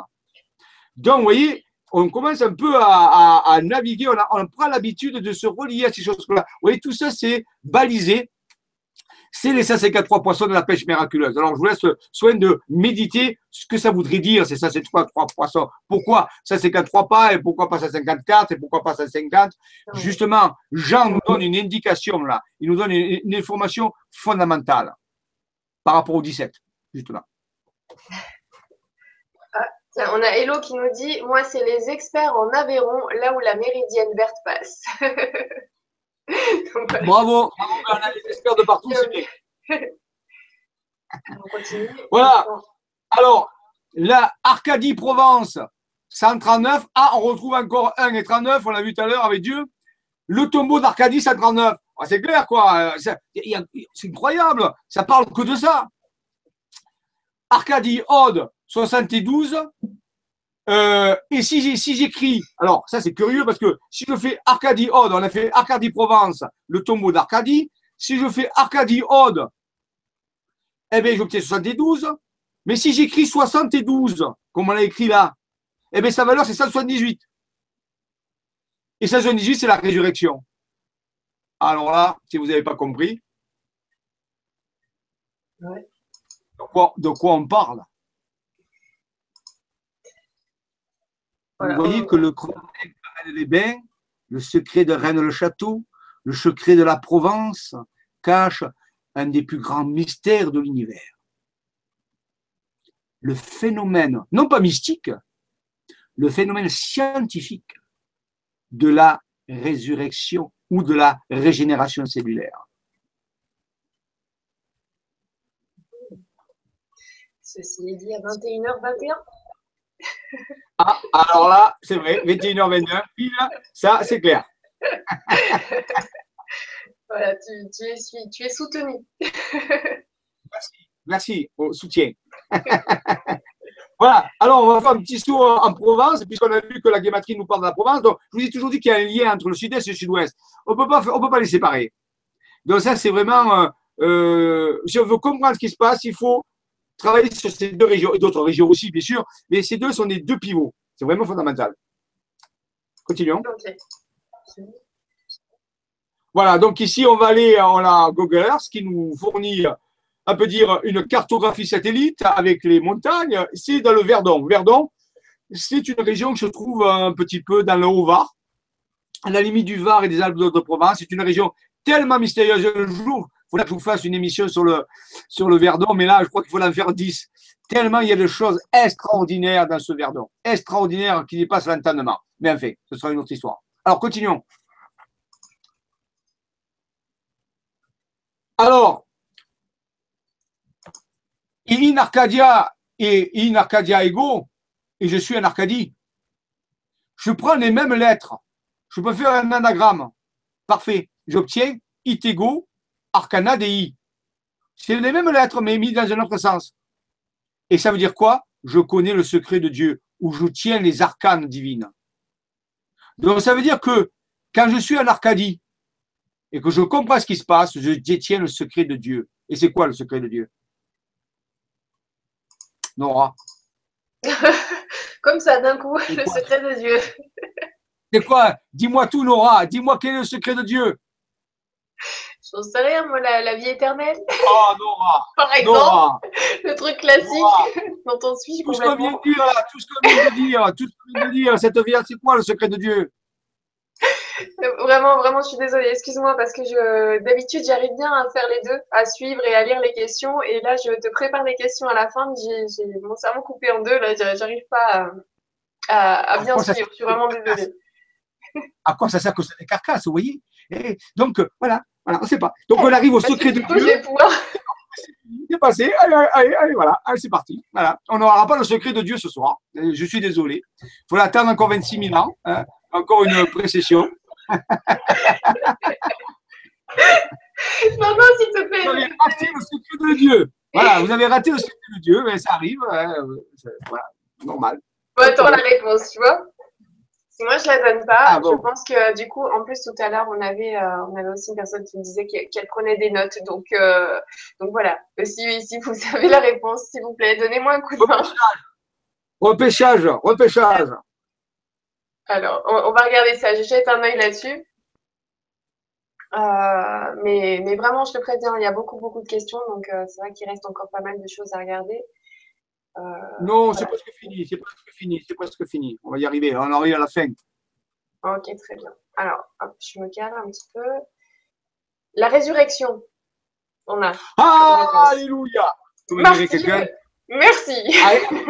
I have a dream, I have a dream. Ouais, mais attends, la, résurrection, la vie éternelle, on n'est pas loin. Hein. Là, on joue avec les mots, hein. je suis désolée, mais ça revient au même. Et bravo. Donc, on a compte ce secret, on nous parle de ça, mais c'est pas possible, ça. Ça peut pas exister. Et pourtant, si, nous avons examiné des preuves tangibles. Nous avons fait que par la logique, nous avons fait une enquête. Et cette enquête nous mène où? Sur les traces d'un phénomène incroyable le phénomène le plus puissant sur Terre, parce que qui est la plus, la plus grande peur des gens? La peur de mourir. Oui. Ah Attends, il y a Christelle qui nous dit la résurrection ou régénération cellulaire. Encore plus précis. Bravo. La régénération cellulaire, c'est-à-dire la longévité, alors peut-être pas l'immortalité physique, mais la grande, la grande quantité, peut-être vivre 1000 ans, 2000 ans, 3000 ans. Vous imaginez vivre ces quantités? Oh là là, il ne faudrait pas s'ennuyer là. Hein. Bah, bravo Martine, Christelle, merci beaucoup pour votre soutien ce soir. Merci. C'est vrai que d'habitude, euh, voilà, on a, Gérard au taquet. Là, les, filles reviennent en force. merci bien. Bravo. Et on a Laura qui, me dit courage, Nora, on est avec toi. merci. Bravo Nora, tu es qualifiée, tu pourras passer à la deuxième, euh, au deuxième euh, grade. C'est bien. C'est du travail d'équipe. Hein. J'étais pas toute seule sur ce coup-là. Hein. Je ne prends pas tous les lauriers. Hein. Le verso, le verso, c'est le travail d'équipe, c'est le collectif, le verso. On passe du poisson individuel au verso collectif. Bravo, bravo à tous. Félicitations. Alors, je repartage du coup l'écran. On a, on a réussi. je m'intègre dedans. on a réussi.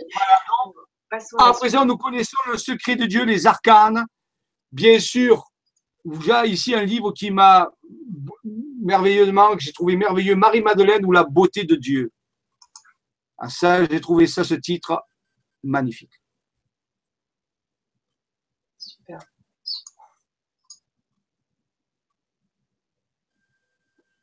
Voilà, quelques images de Marie-Madeleine qui sont des d'artistes, bien sûr. C'est tout ça pour habiter Marie-Madeleine, bien sûr, parce qu'on a tellement euh, dit des choses sur elle et qui n'ont rien à voir, rien à voir, rien à voir avec la vérité.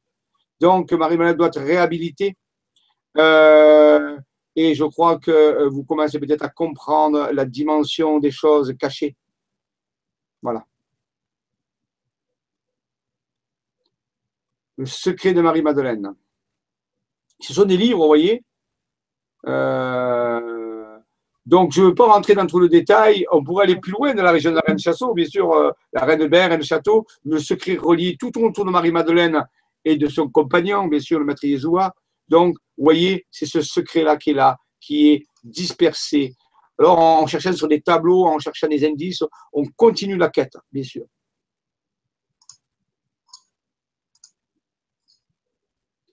Vous voyez, si on examine des, détails des détails dans des tableaux, on trouve des curieuses ressemblances. Là, on fait sur un, vase d'un tableau, on trouve le visage qui ressemble à celui du Saint-Suaire. C'est quand même curieux. Et c'est le vase de Marie-Madeleine. Hein. C'est le vase que portait ah, Marie-Madeleine. Eh oui, eh oui, parce que c'est un tableau relié à Marie-Madeleine, bien sûr.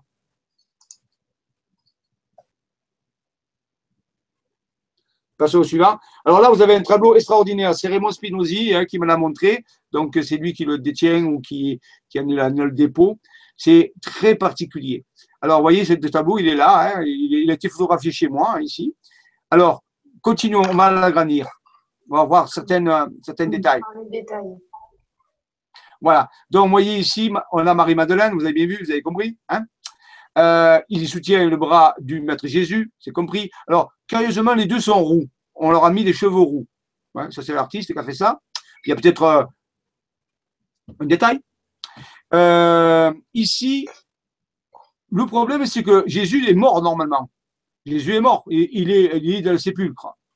Mais autour de sa tête, il a une gloire. Vous voyez la gloire, c'est-à-dire le cercle doré? Ça, ça représente, dans le détail, ça veut dire l'énergie vitale. Donc, quelqu'un qui est mort ne peut pas avoir de gloire. Donc, ça veut dire qu'il n'est pas mort. D'accord. Maintenant, vas-y. Oui, non, je disais, il y, a, Gérard du coup qui nous avait mis un commentaire qui disait Ainsi, le secret révèle que la mort n'existe pas. Eh bien, bravo. Mais oui, la mort peut, être peut se transformer. On peut transformer cette mort. On peut la voir d'une façon différente. Il y a des technologies que les, anciens connaissaient qui permettaient de, de, s'affranchir de cette rupture d'existence, de se régénérer, de continuer l'existence. Bien sûr, tout ceci, en termes a qu'une existence a un but valable, où on fait, on, fait progresser la, la, la, conscience, bien sûr.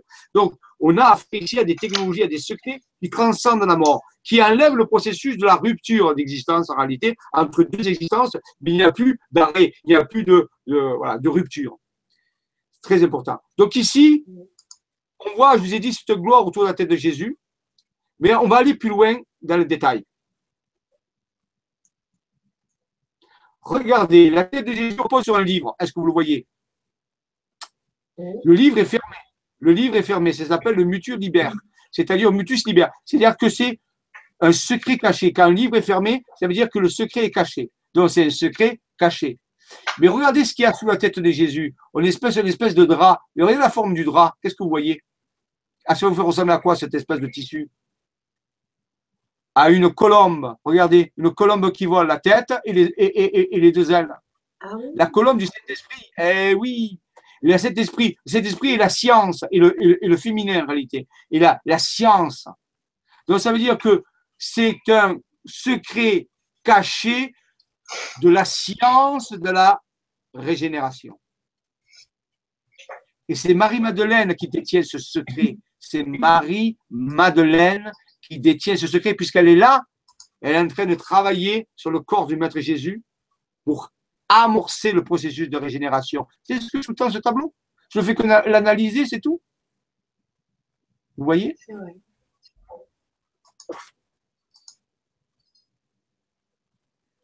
Voici, département de l'Aude. Le numéro de l'Aude, c'est 11. Et dans le tarot, c'est la force 11. Département euh, dans, le sud-est, c'est la, le Var. On va trouver le Var. Hein. Le Var, c'est 83. Eh regardez, 8 et 3, 11. Mais s'il y a 2 fois 11, puisqu'il y a le 11 de l'Aude et le 11 du 83, si on fait la somme, eh ça fait 22. Et 22, c'est le mat dans le tarot. On est arrivé au bout du chemin. On a les deux piliers.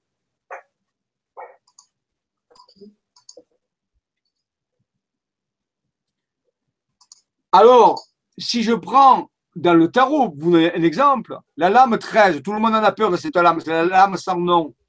C'est la lame qui fauche, c'est le grand faucheur, c'est la lame du passage qu'on appelle. C'est la lame 13. Mais si je vais à la, prochaine, c'est la lame 14, c'est la tempérance, vous voyez, elle tient deux fluides, elle le fait passer, c'est le passage. Et eh bien si je maîtrise la mort par la science du passage, et rappelez-vous que Marie-Madeleine est une passeuse d'âme, c'est elle qui s'occupe du tombeau. C'était justement relié au féminin sacré, ça. Et, mais si je fais la somme du 13 et du 14, ça fait combien? 13 et 14 égale 27. Et, qu'est-ce que nous dit, qu'est-ce que nous dit Platon sur 27 Ils nous disent, Platon nous dit, 27 est la valeur de l'âme du monde. Je suis sur le secret du monde, de l'âme du monde. Si je maîtrise cela, je maîtrise l'âme du monde. Allons-y. C'est magique. C'est magique. Vous voyez, voilà, donc voici, l'arcadie. on a vu l'Arcadie tout à l'heure du sud-ouest, du sud on a l'Arcadie du sud-est, c'est le Verdon. C'est le pays où on ne meurt pas. Vous voyez, il y a deux endroits où on ne meurt pas en France, entre parenthèses, bien sûr.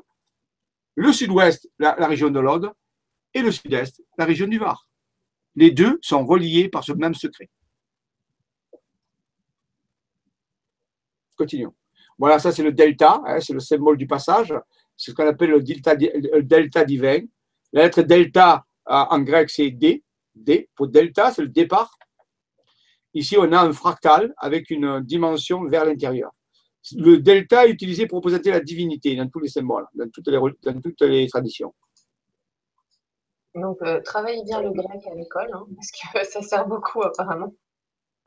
Oui, eh oui parce qu'avant, même les évangiles étaient traduits en grec, il faut le savoir. Alors, bien sûr, on pourrait aborder ça avec la théorie des supercordes et les physiciens, ce qu'ils font actuellement. Ils sont en train de découvrir toutes ces choses-là avec la physique quantique.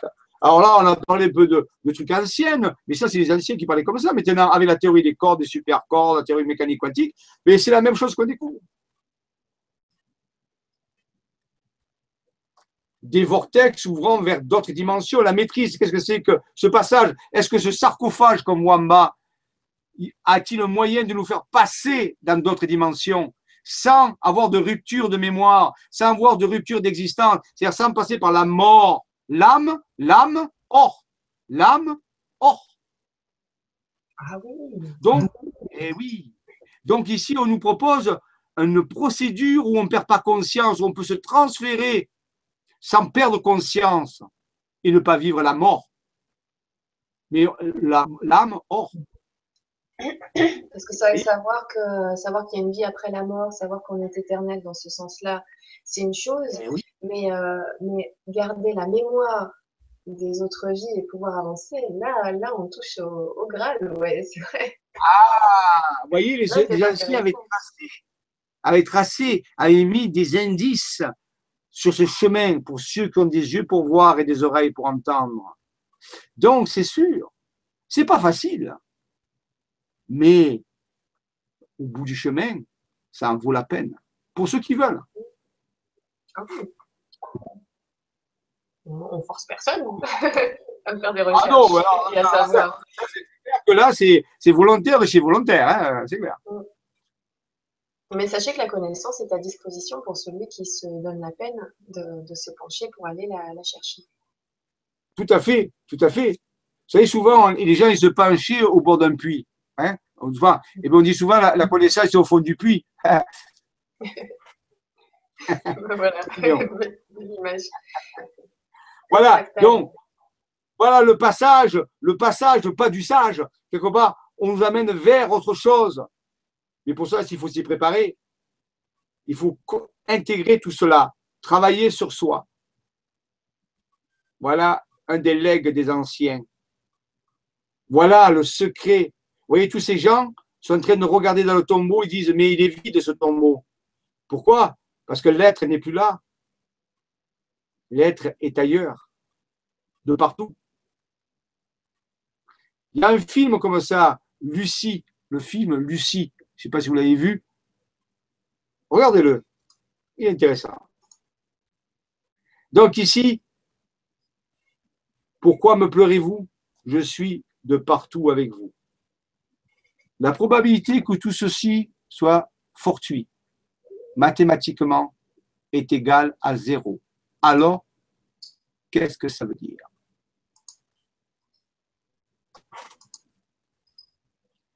Terre du futur, une porte de lumière vers ailleurs, une lumière vers venue d'ailleurs.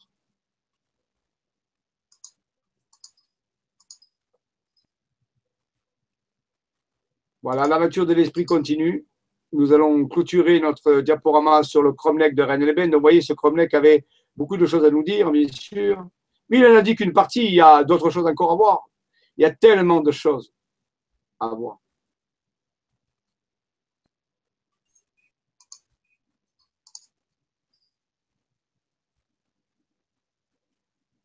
Voilà, donc ça, c'est. Euh, voilà. Bon, oui. C'est générique de fin, c'est ça, on va vous dire qu'il y a des choses, mais bon, ça c'est pour les informations.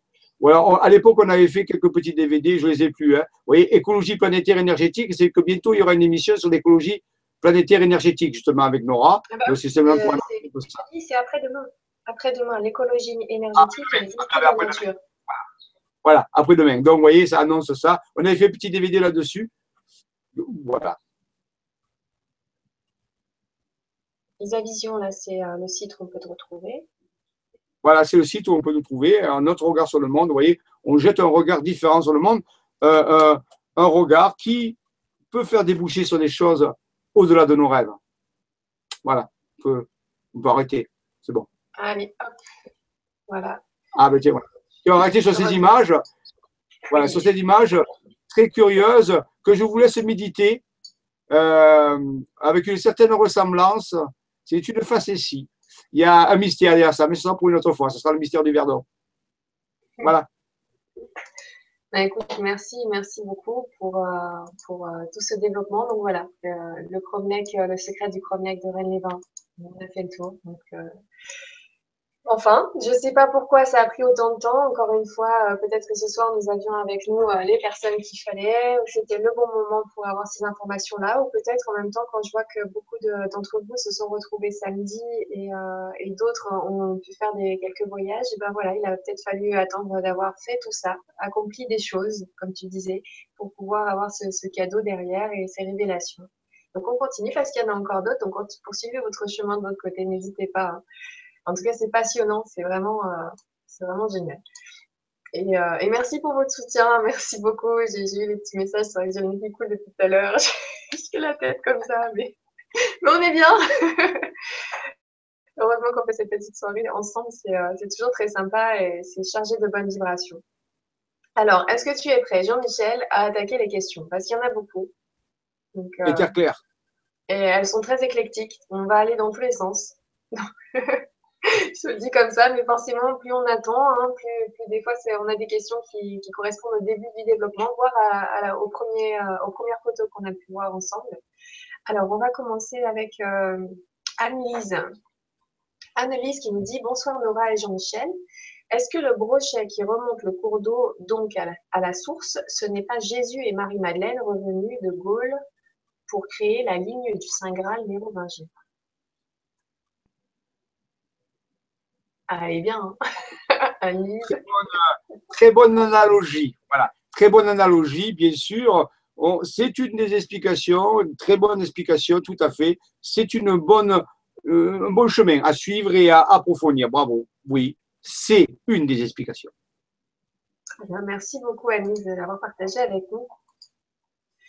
Alors ensuite, euh, nous avons Manzen qui nous dit Bonsoir Noura et Jean-Michel à tous et à toutes. Merci pour cette vibra. Merci beaucoup Manzen.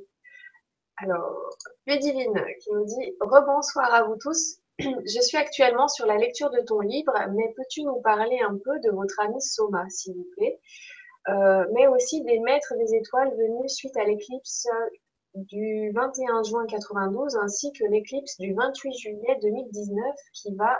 Alors, j'ai pas la suite, mais est-ce que déjà ça, ça t'inspire? Voilà, moi, Soma, c'est l'être intérieur de Raymond. Euh, moi, j'ai été en contact avec lui. je ne vais pas en parler maintenant, ce serait trop long. Hein. Euh, vous verrez euh, le film que j'ai fait sur l'intervention de Raymond à Tourtour, il en parle de Soma. Il, donc, dans le film, vous verrez sur YouTube, quand, aura, quand il sera fini, vous pourrez le regarder. moi, connu, je connais Soma, j'ai pratiqué Soma à, travers, à travers Raymond. J'ai mon propre être intérieur aussi, hein, qui a son nom et avec qui je travaille.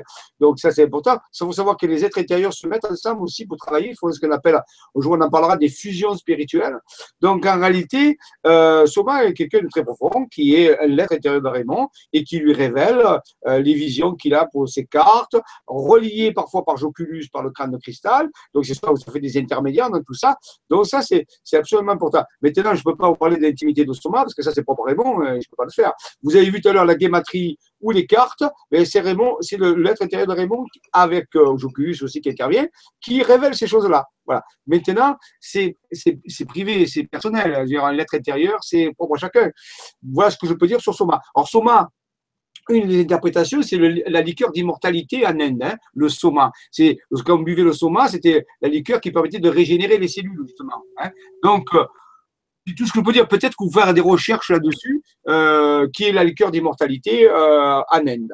Voilà. Mais je ne peux pas vous en dire plus. Maintenant, pour les éclipses, pour les événements de 2019 et du 21 juillet, je ne sais plus quand, quelle date l'a dit. Bon, euh, c'est trop long, on va le voir au fur et à mesure des chroniques. 21 juin 92 et 28 juillet 2019. Oui, ben oui, euh, mais je vous ai dit autrefois, ça c'est, on le verra. Le 21 juin 1980, euh, de, de, 2000 quoi? 2017 2019.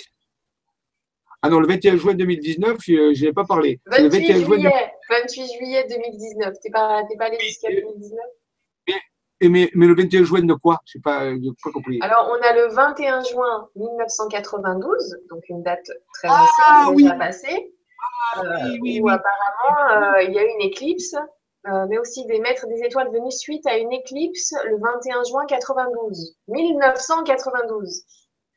Mais je vous ai expliqué qu'en 1992, dans les, premières chroniques, j'avais expliqué que j'avais eu le contact avec mon être intérieur à travers un rêve. Vous rappelez? Donc voilà, qui s'était représenté cinq ans plus tard, qui nous avait donné rendez-vous. J'avais expliqué tout ça. Maintenant, euh, l'être intérieur, vous savez, quand on l'ignore au début, comme ça on ne sait même pas que ça existe, il va utiliser des artifices pour se révéler. Ça peut être euh, une vision, ça peut être euh, une rencontre, parce qu'il essaie d'attirer votre attention. Moi, c'était à travers un rêve, un rêve initiatique avec des énergies. Raymond, lui, c'est à partir des vaisseaux, où il explique ça on verra dans le film de, de, Tour Chacun a, a l'être intérieur essaie d'attirer l'attention pour qu'on comprenne qu'il est là.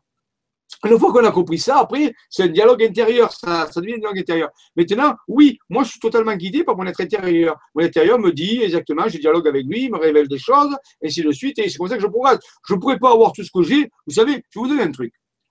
Il est scientifiquement reconnu que votre, que votre cerveau, la globalité de votre cerveau reçoit 400 milliards de bits d'informations par seconde. Ça veut dire 400 gigaoctets. Prenez un disque dur, c'est comme va, ça, par seconde. Votre conscience, la conscience que vous avez là, en traite 2000 bits par seconde. Faites le rapport. Calculez le pourcentage. Donc, vous comprenez bien. Voilà. Alors, quand vous essayez de faire quelque chose avec l'ego, c'est-à-dire avec euh, les 2000 bits par seconde, vous n'allez pas loin. Hein. Donc, quand vous travaillez votre état intérieur, lui, il, peut, il travaille pratiquement avec la totalité. Vous imaginez la, capacité qu'il a. Voilà pourquoi Raymond a ses capacités. Voilà pourquoi euh, Maxime Bellin, voilà pourquoi. Parce qu'on travaille avec l'être intérieur. C'est un super génie. Mais tout le monde l'a, l'être intérieur. Tout le monde l'a. Mais la, plupart de l'humanité l'ignore et, ne calcule même pas. Voilà pourquoi on est. Alors je vous l'ai dit autrefois, avant de vous endormir, envoyez le passé d'amour à votre être intérieur, vous verrez. C'est vrai, c'est très simple en fait, pour prendre contact, pour se reconnecter. C'est très, très simple.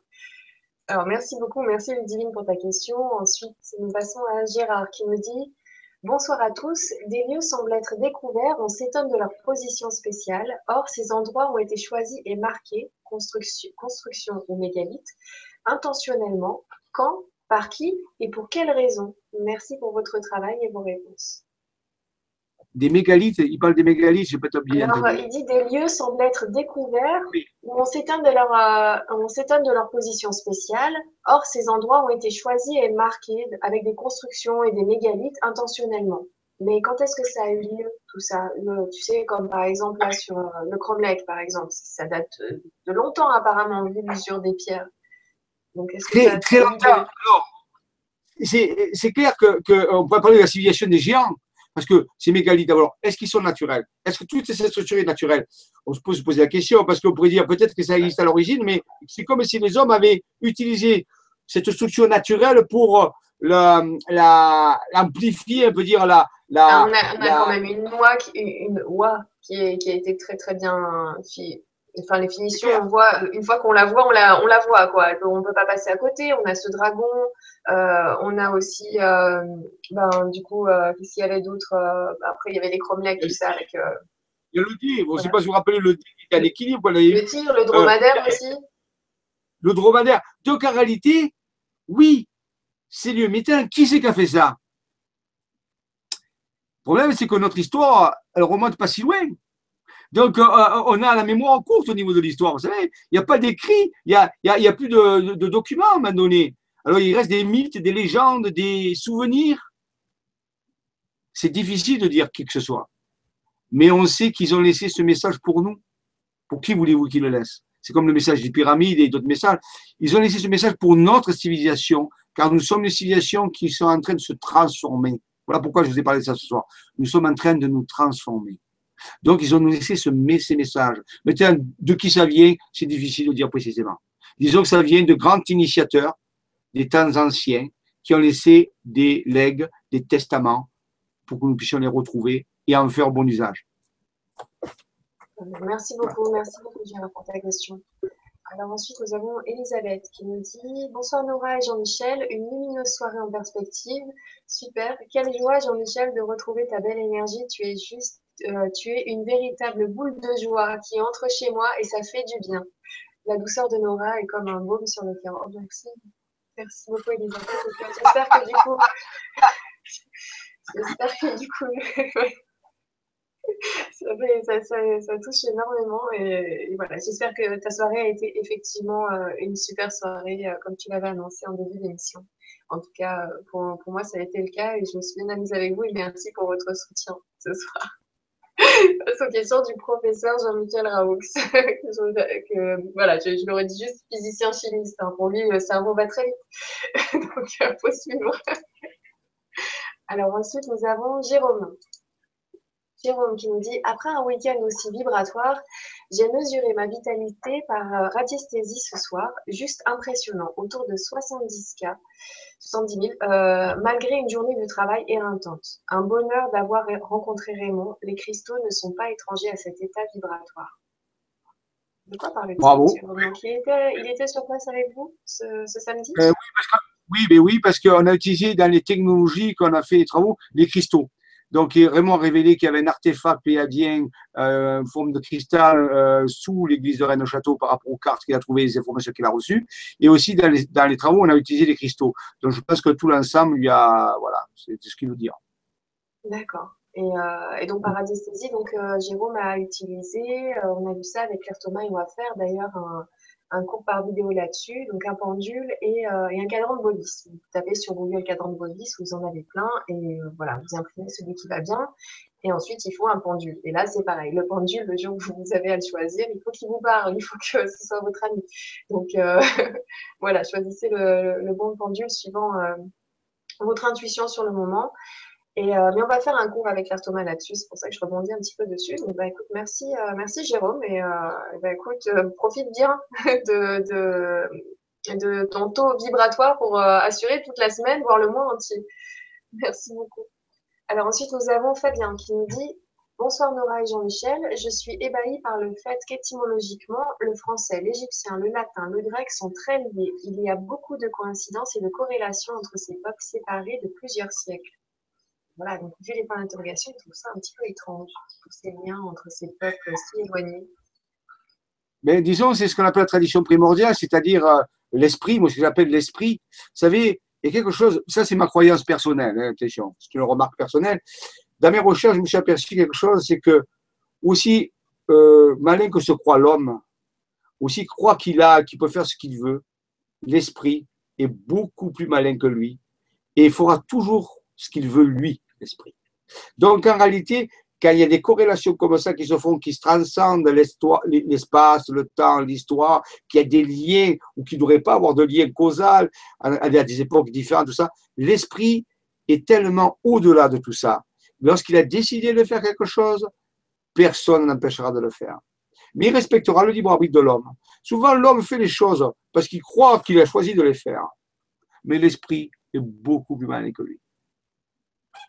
Merci beaucoup. Merci Fabien pour, euh, pour ta question. Alors, on continue avec Didi qui nous dit Bonsoir Nora et Jean-Michel. Grâce à votre dernière émission, je suis allée à Rennes-les-Bains dimanche. J'ai vécu un moment magique. Merci. Écoute, Titi, je t'invite à aller. Euh, voilà, je, vous invite d'ailleurs tous euh, à aller sur la, page Facebook. Euh, donc, vous tapez Facebook slash LGCTV2 et n'hésitez pas à publier vos, expériences personnelles sur, sur la page. J'ai ouvert donc les publications à tout le monde. Donc, vraiment, n'hésitez pas à à parler un petit peu de, de tous ces moments magiques. Voilà, on ne peut pas me dire ça, je suis trop curieuse. Moi, je savoir pourquoi, comment, quand, qu'est-ce qui s'est passé. Donc, euh, n'hésitez pas, hein, vraiment. Alors, ensuite, nous avons Nicolas. Ah, ben voilà, juste après, Nicolas lui dit Je vais te révéler, Nora, ce que l'on voit en face du fauteuil. Merci beaucoup, Nicolas. Donc, il dit euh, Si tu regardes juste comme cela, tu vois les feuilles de l'arbre, un petit chalet en contrebas, mais il faut regarder un peu plus loin dans la forêt, la porte interdimensionnelle. Tu étais sur place, Jean-Michel? Tu fais pas de bruit, je vais mettre la caméra sur toi parce que je vois que tu hoches la tête. Oui, tout à fait, il a raison. Euh, qu'est-ce qu'on pouvait observer à ce point-là? Donc, lui, il dit la porte internationale. Oui, bien sûr. Euh, elle est dans la forêt, elle est juste en face. Mm, mm, merci. Mais plutôt l'hiver. Il faut savoir quand même s'imaginer qu'à l'époque, il n'y avait pas d'arbres. Hein. Il y avait très peu d'arbres. Donc actuellement, il y a beaucoup d'arbres. Mais à l'époque, on a des, des encore mieux quand, euh, quand les feuilles sont tombées, donc en hiver. Ah, l'hiver, alors l'hiver, c'est le mieux pour voir tous les détails, puisque l'été, c'est vrai que c'est peut-être touffu. Mais l'hiver, on voit plein de choses très intéressantes. c'est vrai. D'accord, merci beaucoup. Alors ensuite, nous avons Yannick. Merci Nicolas. Nous avons Yannick qui nous dit bonsoir Nora et Jean-Michel. Merci pour ces soirées d'enseignement. Merci de contribuer à changer notre façon de voir et recevoir notre monde, l'univers et le multivers. Très bonne soirée à tous. Merci beaucoup Yannick. Excusez-moi, ça, arrive comme ça. Moi, j'ai sélectionné justement quand je disais je lisais un peu à droite et en même temps je suis à gauche. Euh, j'ai sélectionné tout au long de, l'émission, ce qui fait que du coup on a un petit peu des décalages dans, les messages, mais je vous remercie beaucoup. Alors ensuite, nous avons Maud qui nous dit Vous êtes mes chouchous, comme on dit au Québec. Merci beaucoup pour tous les Québécois qui nous suivent. Il faudra qu'on réfléchisse, Jean-Michel, à peut-être se faire une soirée à 20h, mais pour le Québec. Hein, un petit 2h du matin, comme ça, moi, ça me va bien. Ah, deux heures et moi, voilà. Moi, j'ai fait deux émissions avec le Québec à deux heures du matin avec Richard Glenn, justement euh, cet hiver. Euh, c'était pas évident de rester éveillé après ces deux heures, trois heures du matin. Alors, je vous dis pas. Ouais. on prévoira ça le samedi comme ça on dormira le dimanche. on le fera, on le fera. avec plaisir. Alors ensuite, euh, Ludivine qui me dit qui va relier tous les sites sacrés et ainsi ouvrir les portes des étoiles? Alors, alors, Ludivine, qui c'est qui va le faire, ça? Qui c'est qui va le faire? Qui c'est qui le dit? C'est Ludivine. Ah ben à toi, Ludivine. Vas-y. À toi de jouer. Qui veut? À toi. Très bien. Eh Tiens-nous au courant, Ludivine. Facebook, LGCTV2, n'hésite pas. Je veux en savoir plus. Alors, alors, Mais c'est vrai que si on se sent appelé des fois par des, questions, des, petites réflexions comme ça, c'est peut-être pas un hasard, en effet. Alors, on en parlera un peu mieux de ça, de cette question, euh, quand on fera la FSV, la révélation de la force en visage. La force en visage du 16 juillet à 20h. Alors, ensuite, nous avons Johanna qui nous dit Bonsoir Nora, bonsoir Jean-Michel, encore que du bonheur avec vous deux. Très bonne vibra à tous. Merci beaucoup, Johanna. Merci pour ta présence ce soir.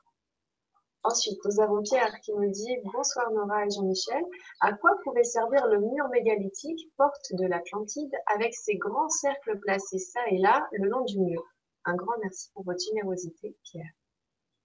Alors, vous êtes tout vous savez que euh, a peu de choses vérifiables sur l'Atlantide. Hein. Il y a eu un grand cataclysme, un cataclysme planétaire. Hein.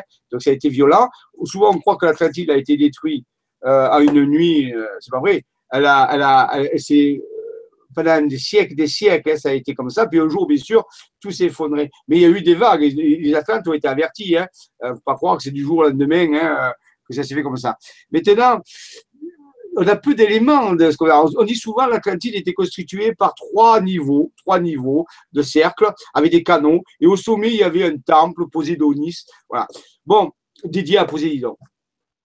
Bon, si on prend la structure en cercle comme ça, qui en réalité, ça ressemble, que, que tu feras des recherches sur ce qu'on appelle euh, la triple enceinte la triple enceinte. C'est une signature énergétique qu'on trouve en géobiologie et qu'on trouve naturellement. Donc, la triple enceinte est, un dessin géométrique qui représente l'harmonie entre le ciel et la terre.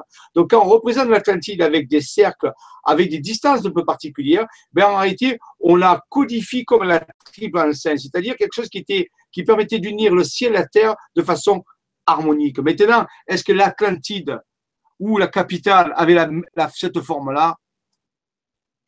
Je sais pas. Pour l'Atlantide, c'est vrai que c'est assez difficile. Euh, il y a Edgar Cayce qui, qui en parle. Dans, qui en parlait. En fait, Edgar Cayce, c'est quelqu'un qui avait la capacité d'aller lire directement dans les annales akashiques. Et, euh, et d'ailleurs, avec ça, il a soigné énormément, énormément de monde. Je crois que on va dire, peut-être qu'il a soigné 20 000 personnes, sur les 20 000 personnes, il n'a pas réussi à en, guérir qu'une seule. Et c'était parce que les parents n'avaient pas les moyens de prendre les médicaments qu'il avait prescrits pour leur enfant. Mais euh, sinon, il a, mis, euh, il a eu carton plein euh, à chaque fois. Donc, je vous invite à aller regarder sur Internet qui est Edgar Cayce. Et il nous parle justement de l'Atlantide parce qu'il est allé un petit peu fouiller là-dedans. Et c'est vrai qu'il euh, parlait de ça justement, que l'Atlantide euh, ne s'est pas détruite en, une seule fois. Comme tu dis, ça a pris beaucoup de temps, il s'est passé beaucoup de choses, c'est une histoire euh, très, très, très, intéressante et merveilleuse. on verra du coup au mois d'août, il me semble qu'on avait prévu ça pour fin août, que tu puisses en parler un petit peu, de, faire peut-être une initiation, une introduction sur l'Atlantide. Donc, donc voilà, on aura l'occasion d'en reparler à ce moment-là. Merci beaucoup pour, bien sûr. Merci, merci Pierre pour ta question. Alors, ensuite, nous avons Récré Action qui nous dit Bonjour, j'étais aussi à Tourtour dimanche soir avant de m'endormir. Waouh, je ne peux le raconter là, mais je témoigne dès que possible. Sur quel site? Merci. Récré Action sur la page Facebook sur GCTV2. N'hésite pas, je t'en prie. Tu postes une publication et puis, euh, puis au moins ce sera là, ce sera, ce sera fixé. Ensuite, nous avons Anissa, Anissa qui nous dit bonsoir à vous. Merci pour cette soirée merveilleuse à nouveau. Ils en parlent dans le Da Vinci Code du Méridien Zéro qui passe à Paris et traverse la France. Que la force soit avec vous et que toutes les pensées positives de tous nous aident pour le futur. Donc euh, voilà, Anissa a rajouté en fait euh, une petite précision, une petite information supplémentaire. Donc le Méridien Zéro, ils en parlent aussi dans le film Da Vinci Code et le livre. Avec le film. Je me suis grillée là. J'ai pas lu le livre. J'ai vu le film. Alors ensuite, nous avons Baptiste qui nous dit Bonsoir à tous, Laura et Jean-Michel. Merci pour votre formidable énergie. La fameuse étoile des rois mages était en vérité un vaisseau extraterrestre vénusien. Je le sais de source sûre. Qu'en dites-vous, Jean-Michel? Merci infiniment, Baptiste Gérard. Oui, il y a différentes approches là-dessus. Euh, euh, le fameux vaisseau étoile, euh, vaisseau qui aurait été, qui aurait pu guider les, les, les rois mages. Oui, c'est une version. Maintenant, il y a aussi les possibilités que ce soit un phénomène astronomique. Les deux ne, sont, pas incompatibles, qu'il y a à la fois une conjonction avec une planète qui aurait pu donner cette lumière, euh, avec par exemple Jupiter ou pas, mais ou euh, un vaisseau, pourquoi pas? Je veux dire, bien sûr, c'est possible. Si c'est un vaisseau, on peut pas le, peut pas le, démontrer puisque c'est un, un, phénomène, on peut dire ponctuel. Si c'est aussi d'une source astronomique, c'est-à-dire une conjonction planétaire qui rend une planète beaucoup plus lumineuse c'est possible. Il faut savoir quand même que les rois mages étaient des astrologues. Donc, euh, ils avaient une connaissance euh, très forte du ciel. Mais l'une n'exclut pas l'autre. Moi, je suis jamais pour mettre un ou l'autre. Les deux peuvent être possibles. Un vaisseau peut être à ce moment-là, pourquoi pas, hein, un ovni, euh, pourquoi pas. Ou alors, même temps, un phénomène aussi astrologique. Et les deux sont possibles. Voilà. Donc, oui, pourquoi pas. Très bien, merci beaucoup. Merci Baptiste pour, euh, ta, remarque, ta réflexion et, euh, ton petit plus au niveau de l'information. Alors, euh, ensuite, nous avons Fabrice. Fabrice qui nous dit Bonsoir Nora et Jean-Michel. Jean-Michel, connaît-il la langue des oiseaux où la mort signifie l'âme? Or et la magie i, âme qui agit, donc l'âme qui, ah, pardon, l'âme qui agit. la ville de Paris et la ville d'Isis, car fondée car fondée par les Parisis, signifiant la barque d'Isis. Merci. Est-ce que tu peux la relire, celle-là? Oui, mais oui, oui, oui. On l'a dit tout à l'heure, la mort. Le langage des oiseaux, c'est le langage qui, qui est parlé par le volatile. Le volatile, c'est un langage, alchimique en réalité. Donc, je ne vais pas rentrer dans l'alchimie ce soir, mais en réalité, c'est le langage que vous parlez des troubères. Les troubères, c'était les troubadours. Donc, en réalité, le, langage des oiseaux est une façon de parler qui joue avec, qui fait des jeux de mots, des calembours. Par exemple, comme on dit la mort, on a dit tout à l'heure l'âme, or. Ou alors la magie, c'est l'âme qui agit. Donc, oui, tout à fait. Et par Isis, par Isis, c'est le nom original de Paris. Il faut savoir que le blason original de Paris sur Napoléon, c'était une barque sur laquelle il y avait une étoile euh, et où, il y avait la déesse Isis qui était à la proue. Donc en réalité, c'est bien une ville dédiée à Isis. Il y a aussi l'histoire du petit euh, berger Paris. Donc en réalité, euh, oui, le langage oiseau est un langage qui était utilisé par les anciens pour coder des informations pour ceux qui avaient l'habitude de décomposer les mots, de les marier d'une certaine façon, de faire des anagrammes, ainsi de suite, pour cacher des informations. C'est pour pas que ces informations soient visibles par, euh, par le profane, si vous voulez. Oui, le langage d'oiseau est un langage utilisé pour coder des informations, c'est vrai. Merci, merci beaucoup Fabrice pour euh, ta question. Ensuite, nous avons je n'arrive pas à lire le Cat euh, qui nous dit Jean-Michel, vous êtes un conteur de ah bah.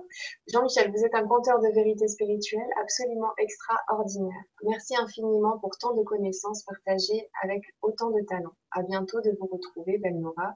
Bonne soirée. merci beaucoup, Kat. Je, vais rester sur Kat. Merci, merci beaucoup. merci, ouais. Ça fait beaucoup. Ça fait beaucoup. Merci beaucoup. Je fais comme je peux. voilà, c'est tout. Alors, ensuite, nous avons Salut Jean-Michel, salut Nora. Dans beaucoup de bas-reliefs antiques, nous retrouvons des spirales. Que, que, que veulent dire ces spirales? Merci, David. Alors, la spirale, euh, on peut, on peut l'aborder de différentes façons il y, a, il y a une infinité de formes spirales. Les spirales sont construites géométriquement, parfois à partir de noms mathématiques qui sont la racine carrée de 2, par exemple, la racine carrée de 3. On peut travailler aussi avec le nombre d'or, qu'on appelle la spirale d'or. Donc, les spirales peuvent être engendrées par différents points qu'on appelle, hein, de Mais globalement, la spirale, c'est quoi? C'est la combinaison d'un mouvement circulaire, qui veut dire un cycle, c'est-à-dire que je reviens toujours au point de départ, donc je fais un cycle, avec un mouvement de translation, un déplacement. Donc, si je combine un mouvement circulaire avec un mouvement translation, j'obtiens un cylindre.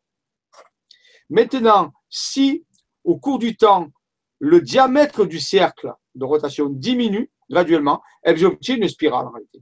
Donc, ça veut dire qu'en réalité, la spirale veut dire globalement un mouvement d'évolution. C'est la, la, courbe que prend la vie pour évoluer. C'est ce qu'on appelle la l'onde de vie. L'onde de vie est une spirale. L'évolution est une spirale.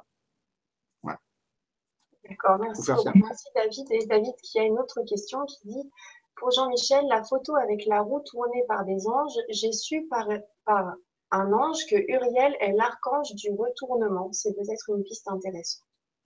oui, bien sûr. Dans, la tradition angélique, euh, on a les, anges. Pour, pour moi, les anges, ça n'engage que moi, euh, cachent des fonctions en réalité.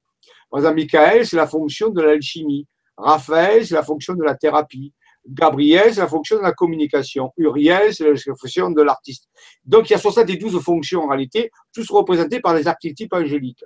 Donc, tout à fait, on peut, en se référant à ça, peut-être mettre sur la piste de ce qu'est cette roue, puisqu'on nous dit que c'était l'archange Uriel. Uriel, rappelez-vous, c'est l'archange des artistes, de la, de la voix sacrée, et ainsi de suite. Peut-être qu'il y a quelque chose à voir là-dedans. Peut-être qu'on nous dit qu'il faut allier la science, l'art, si on allie à la fois la vision scientifique et la vision artistique, on peut obtenir quelque chose d'intéressant dans le fonctionnement du cerveau, par exemple. Oui, ce sont des pistes, de bonnes pistes intéressantes. Merci beaucoup. Merci David pour ta question. Ensuite, nous avons Ludivine qui avait posé une question aussi au tout début. Nous parlons rarement des enfants. Est-ce que les enfants seront capables d'ascensionner naturellement? Merci et bonne soirée. L'univers est éthique dans sa globalité. Il n'oublie personne. Donc, ce soit des personnes très âgées, par exemple, ou des personnes, des gens qui sont très jeunes, comme des enfants, du moment qu'ils ne sont pas en âge de pouvoir se prendre en main ou qu'ils ont perdu ces capacités, l'univers s'occupe naturellement de ces choses. Ceux qui doivent s'occuper d'eux, c'est les adultes qui, ont, qui, euh, qui sont euh, voilà, en âge et qui doivent prendre des décisions. Donc, il ne faut pas se, euh, se, faire de la bille ou se, des enfants ou des personnes très âgées ils seront pris en charge et chacun aura son destin. Voilà. Donc il n'y a pas de problème avec ça. C'est surtout les adultes qui, qui ont, eux, à, faire ce travail sur eux. Voilà. Oui, bien sûr, les enfants ne vont pas être, vont pas être laissés de côté. Mais alors, bon, je vais vous faire plaisir. Alors, on va faire un peu de mystique. Il y aura des bons anges ou des belles fées qui vont venir s'occuper d'eux. Merci beaucoup. Merci. Merci Ludivine pour ta question. Alors, ensuite, nous avons Gérard Baptiste euh, qui nous dit euh, Les Pléiadiens ont joué un grand rôle dans tout ce qui se déroule sur Terre en ce moment et, tous ces magnifiques secrets bientôt découverts. Merci mille fois, Baptiste. Oui, c'est vrai que les Pléiadiens, euh, les Pléiades qui sont une amas, un amas stellaire, surtout la constellation du taureau, euh, ont toujours été connus par toutes les civilisations. Toutes les civilisations se, attendaient la levée des Pléiades, leur relation aux Pléiades, les fameuses sept sœurs. Donc il y a toute une mythologie avec les Pléiades très, très importante. Avant, on l'appelait même la chèvre. C'était son nom. La chèvre, c'était les Pléiades. Donc en réalité, euh, il y a aussi, bien sûr, euh, Sirius qui, est très important dans toute l'histoire. Donc, quand, quand des peuples ont ça en mémoire et on eh bien, ça veut dire que quelque part, ça a une importance fondamentale. Oui, les Pléiadiens. Alors là aussi, les Pléiadiens, il y aurait beaucoup de choses à dire parce que dans les Pléiades, il y a sept étoiles avec des, des, des, dizaines de planètes. Donc, quand on dit les Pléiadiens, de, qui parle-t-on? Voilà. Hein. Donc, c'est quelque part, c'est un terme un peu générique. Hein. Voilà. Donc, moi, je veux bien, mais euh, de qui, de quelle planète, autour de quelle étoile parle, de quelle civilisation parle-t-on? C'est un peu, on est un peu, c'est un terme un peu générique, les Pléiadiens, mais c'est vrai que, gardons-le comme ça pour l'instant, les Pléiadiens ont un rôle à jouer très bénéfique et très important euh, dans l'histoire de la Terre, comme les Syriens, ceux de Sirius, ou d'autres aussi, bien sûr, euh, qu'on va retrouver tout le long du temps. Merci beaucoup. Ensuite, euh, bah, j'ai une question pour moi. Nicolas qui me dit, je t'enverrai des photos et films que j'ai tournés j'ai tourné à, vous deux dans mon voyage à Rennes-le-Château, Rennes-les-Bains, Bugarach. Je t'envoie ça sur Facebook. Bisous à vous deux et merci Nicolas de Thaïlande, toujours à Bordeaux pour le moment. Toujours avec nous. Euh, bah, écoute, euh, donc c'est vrai que sur une publication, tu vas pouvoir simplement mettre une seule photo. Donc euh, je t'invite en fait à m'envoyer un, mail sur lgc2@legrandchangement.tv et comme ça, moi j'enregistre les photos et puis et puis je pourrai faire une publication avec les photos que tu auras faites sur Elle le château. Et je te remercie beaucoup beaucoup beaucoup Nicolas. Merci beaucoup. Alors ensuite nous avons Béatrice qui nous dit Jean-Michel a beaucoup d'énergie. Alors là c'était je me souviens en plein milieu d'émission et tu as raison. plein, plein d'énergie, Jean-Michel. Nous avons euh, Gérard qui nous dit Ayant réussi à formuler presque entièrement ma question, entre parenthèses, pouvoir disposer de plus de signes ou lignes pour le faire serait très utile. Je peux remercier Jean-Michel pour l'intensité du travail de toute une vie consacrée à notre réveil qu'il nous livre ici. Merci. C'est vrai, tu as raison, Gérard. Merci. Je rappelle quand même que c'est un, un, travail d'équipe. Ça, c'est important de ne pas rappeler. Donc, euh, de le rappeler, de ne pas l'oublier. Un travail d'équipe de dizaines de personnes, ainsi de suite. Donc, voilà. Hein. Mais ça, c'est important parce que nous sommes dans l'ère du verso et c'est l'équipe qui est importante pour moi. Hein. C'est le collectif qui fait œuvre pour que vous formiez des équipes, que vous ensemble travaillez. C'est vraiment important de travailler avec une bonne équipe. Donc, ça, c'est vraiment quelque chose de fondamental. En tout cas, tu es un très, très bon porte-parole pour ton équipe. Bah, ils ont fait un très bon choix sur LGC2, c'est top. Merci beaucoup. Je fais, tout mieux que je peux, voilà, pour que, voilà, merci. Ouais, tu arrives bien. Alors ensuite, Michael qui nous dit bonsoir à Nora, Jean-Michel et aux internautes. Je viens de découvrir cette chaîne il y a deux jours et je suis déjà en train de rattraper le temps perdu en regardant tout ce que j'ai loupé. Hyper intéressant, bravo à vous. Eh bien, écoute, il y a une douzaine de vidéos avec Jean-Michel. Michael. Donc, je t'en prie, n'hésite pas. En plus, l'été arrive. Donc, comme je vous l'ai dit, on va y aller un petit peu plus doucement pour cet été, juillet-août. Il y aura un petit peu moins d'émissions, mais il y en aura tout le temps. Il y en aura quand même, mais un petit peu moins. Ce sera moins chargé, ce qui vous permettra de prendre le temps de revenir un petit peu sur les vidéos passées, de mener vos enquêtes, de prendre un peu de repos, de mûrir tout ça. Euh, voilà, pour attaquer sur les chapeaux de à la rentrée. Mais euh, voilà. Après, quand même, le mois de juillet, finalement, il n'y aura que le mois d'août qui sera un petit peu détendu. donc, bah, écoute, bienvenue parmi nous, Michael. Et, euh, et voilà, donc n'hésite pas à nous rejoindre sur legrandchangement.tv, sur, euh, sur la page Facebook euh, dont j'ai rappelé plusieurs fois le nom, donc c'est LGCTV2 à chaque fois, je regarde un papier. C'est pas que c'est compliqué de m'en souvenir, mais c'est que le, nom de la page YouTube n'est pas tout à fait pareil. Donc là, c'est LGC, euh, LGC 2 TV. Voilà, c'est pas, c'est pas évident. Donc à chaque fois, que je m'en rappelle. Ensuite, nous avons Muriel qui, tu parlais d'un camp où il y avait des trolls des gnomes. Et Muriel dit, mais au fait, vitrol, ça ne serait pas vie et troll Avec ce petit jeu de mots. Alors, euh, je vais vous parler d'une aventure qui s'est passée, qu'on m'a racontée et que je pense qui est vraie. Euh, un endroit qui se trouve près de Vitrolles. Alors, il savoir que près de Vitrolles, il y a un endroit qui s'appelle le Griffon. Le Griffon, le Griffon, c'est un animal fabuleux qui était aussi le gardien du Graal. Mais euh, deuxième chose, c'est que moi, quand j'étais jeune, avec mes parents, on allait souvent euh, à la campagne au bassin de Réaltor bassin de Réaltor, c'est euh, derrière Vitrolles. C'est une, campagne derrière avec des, montagnes très intéressantes. Réaltor, déjà, ça m'a toujours bizarre, paru bizarre ce mot Réaltor. Pourquoi c'est Réaltor? Et on m'a raconté une histoire d'une de, jeunes gens qui étaient allés justement au bassin de Réaltor un jour et qui sont partis de la campagne se promener comme ça. Et à un moment donné, ils ont marché, puis à un moment donné, ils se sont trouvés dans un lieu, ils disaient, tiens, c'est curieux, ce lieu ne ressemble pas à ce qu'on a l'habitude. Ils avaient des arbres, des arbres fruitiers, des tas de trucs. Et c'était l'hiver quand même. Hein. Donc, euh, ils n'ont pas, ils pas que percuté. Ils sont approchés des arbres, ils ont pris des, des fruits, il y avait des fruits, ils ont mangé des fruits. C'est quand même curieux, mais ils n'ont pas percuté. Et puis, ils ont fait demi-tour, ils sont rentrés chez eux. Et quand ils ont raconté ça, eh bien, on leur a appris que jamais, aucun sur le bassin des Ralto, il ne peut pas avoir d'arbres fruitiers, tout ça. Alors, ils se demandent qu'est-ce qui s'est passé. Qu'est-ce qui s'est passé? Est-ce qu'une ouverture s'est faite? Ils ont passé à travers un, espace-temps? Ils sont été en contact avec notre espace-temps? Je ne sais pas. Donc, oui, moi, je pense que tout autour de Marseille. Alors, le problème de Marseille avec euh, l'étang de Berre, l'étang de Berre, c'est les, les, raffineries de pétrole. C'est un des endroits les plus pollués d'Europe. C'est là où il y a le maximum de raffineries. Mais c'est vrai qu'autour de, autour de cet étang de Berre, les anciens avaient construit des temples. Ils y sont encore, hein, je peux vous amener, hein, ça s'appelle Châteauviran, Constantine et d'autres. Il y a même des endroits templiers. Donc, ils, qui gardent des secrets de passage, des passages vers ailleurs, vers d'autres dimensions. Je suis persuadé. Mais voilà, il faut tomber au bon moment, au bon endroit, et je vous dis, c'est très pollué. C'est pour ça qu'il y a aussi beaucoup de phénomènes ovnis sur, le, sur les temps de berre.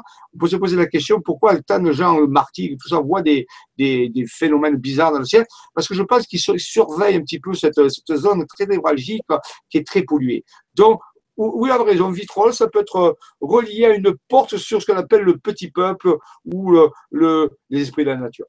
C'est possible. Merci beaucoup. Merci, Muriel. Ensuite, nous avons Christian qui nous dit impossible de mesurer l'énergie à la basilique. Donc, euh, je ne sais plus de quelle basilique on parlait à un moment dans l'émission. Euh, il dit Mon pendule tourne à l'horizontale, nous en profitons pour prendre 20 litres d'eau pour boire. C'est souvent en fait que dans ces lieux comme ça, ce soit tellement euh, chargé d'énergie que ce soit impossible de mesurer, que ça, dépasse le, cadran de Bovie, par exemple. Ah oui, oui, tout à fait. Alors, il y a des conventions où lorsque les on, on, on, fuite le cerveau en disant, mais là, je multiplie l'échelle par 10, par exemple, ou par 100. C'est-à-dire qu'on utilise le même cadran, mais on fuite le, le, cadran. C'est-à-dire, au lieu de faire de 0 à 100, mais on va faire 0 à 1000 ou 0 à 10 000, ce qui permet ben, d'accéder à des dimensions supérieures. Sinon, ben, on, est, on est bloqué, quoi. On ne peut pas sortir. Merci, merci, bonne astuce, c'est vrai. Alors, ensuite, nous avons Christian qui nous dit Jean-Michel, super sympa, un puits de science, que du bonheur, toutes ces vibras, et merci de nous faire partager sa passion. Mais que d'heures passées sur le terrain par tous les temps.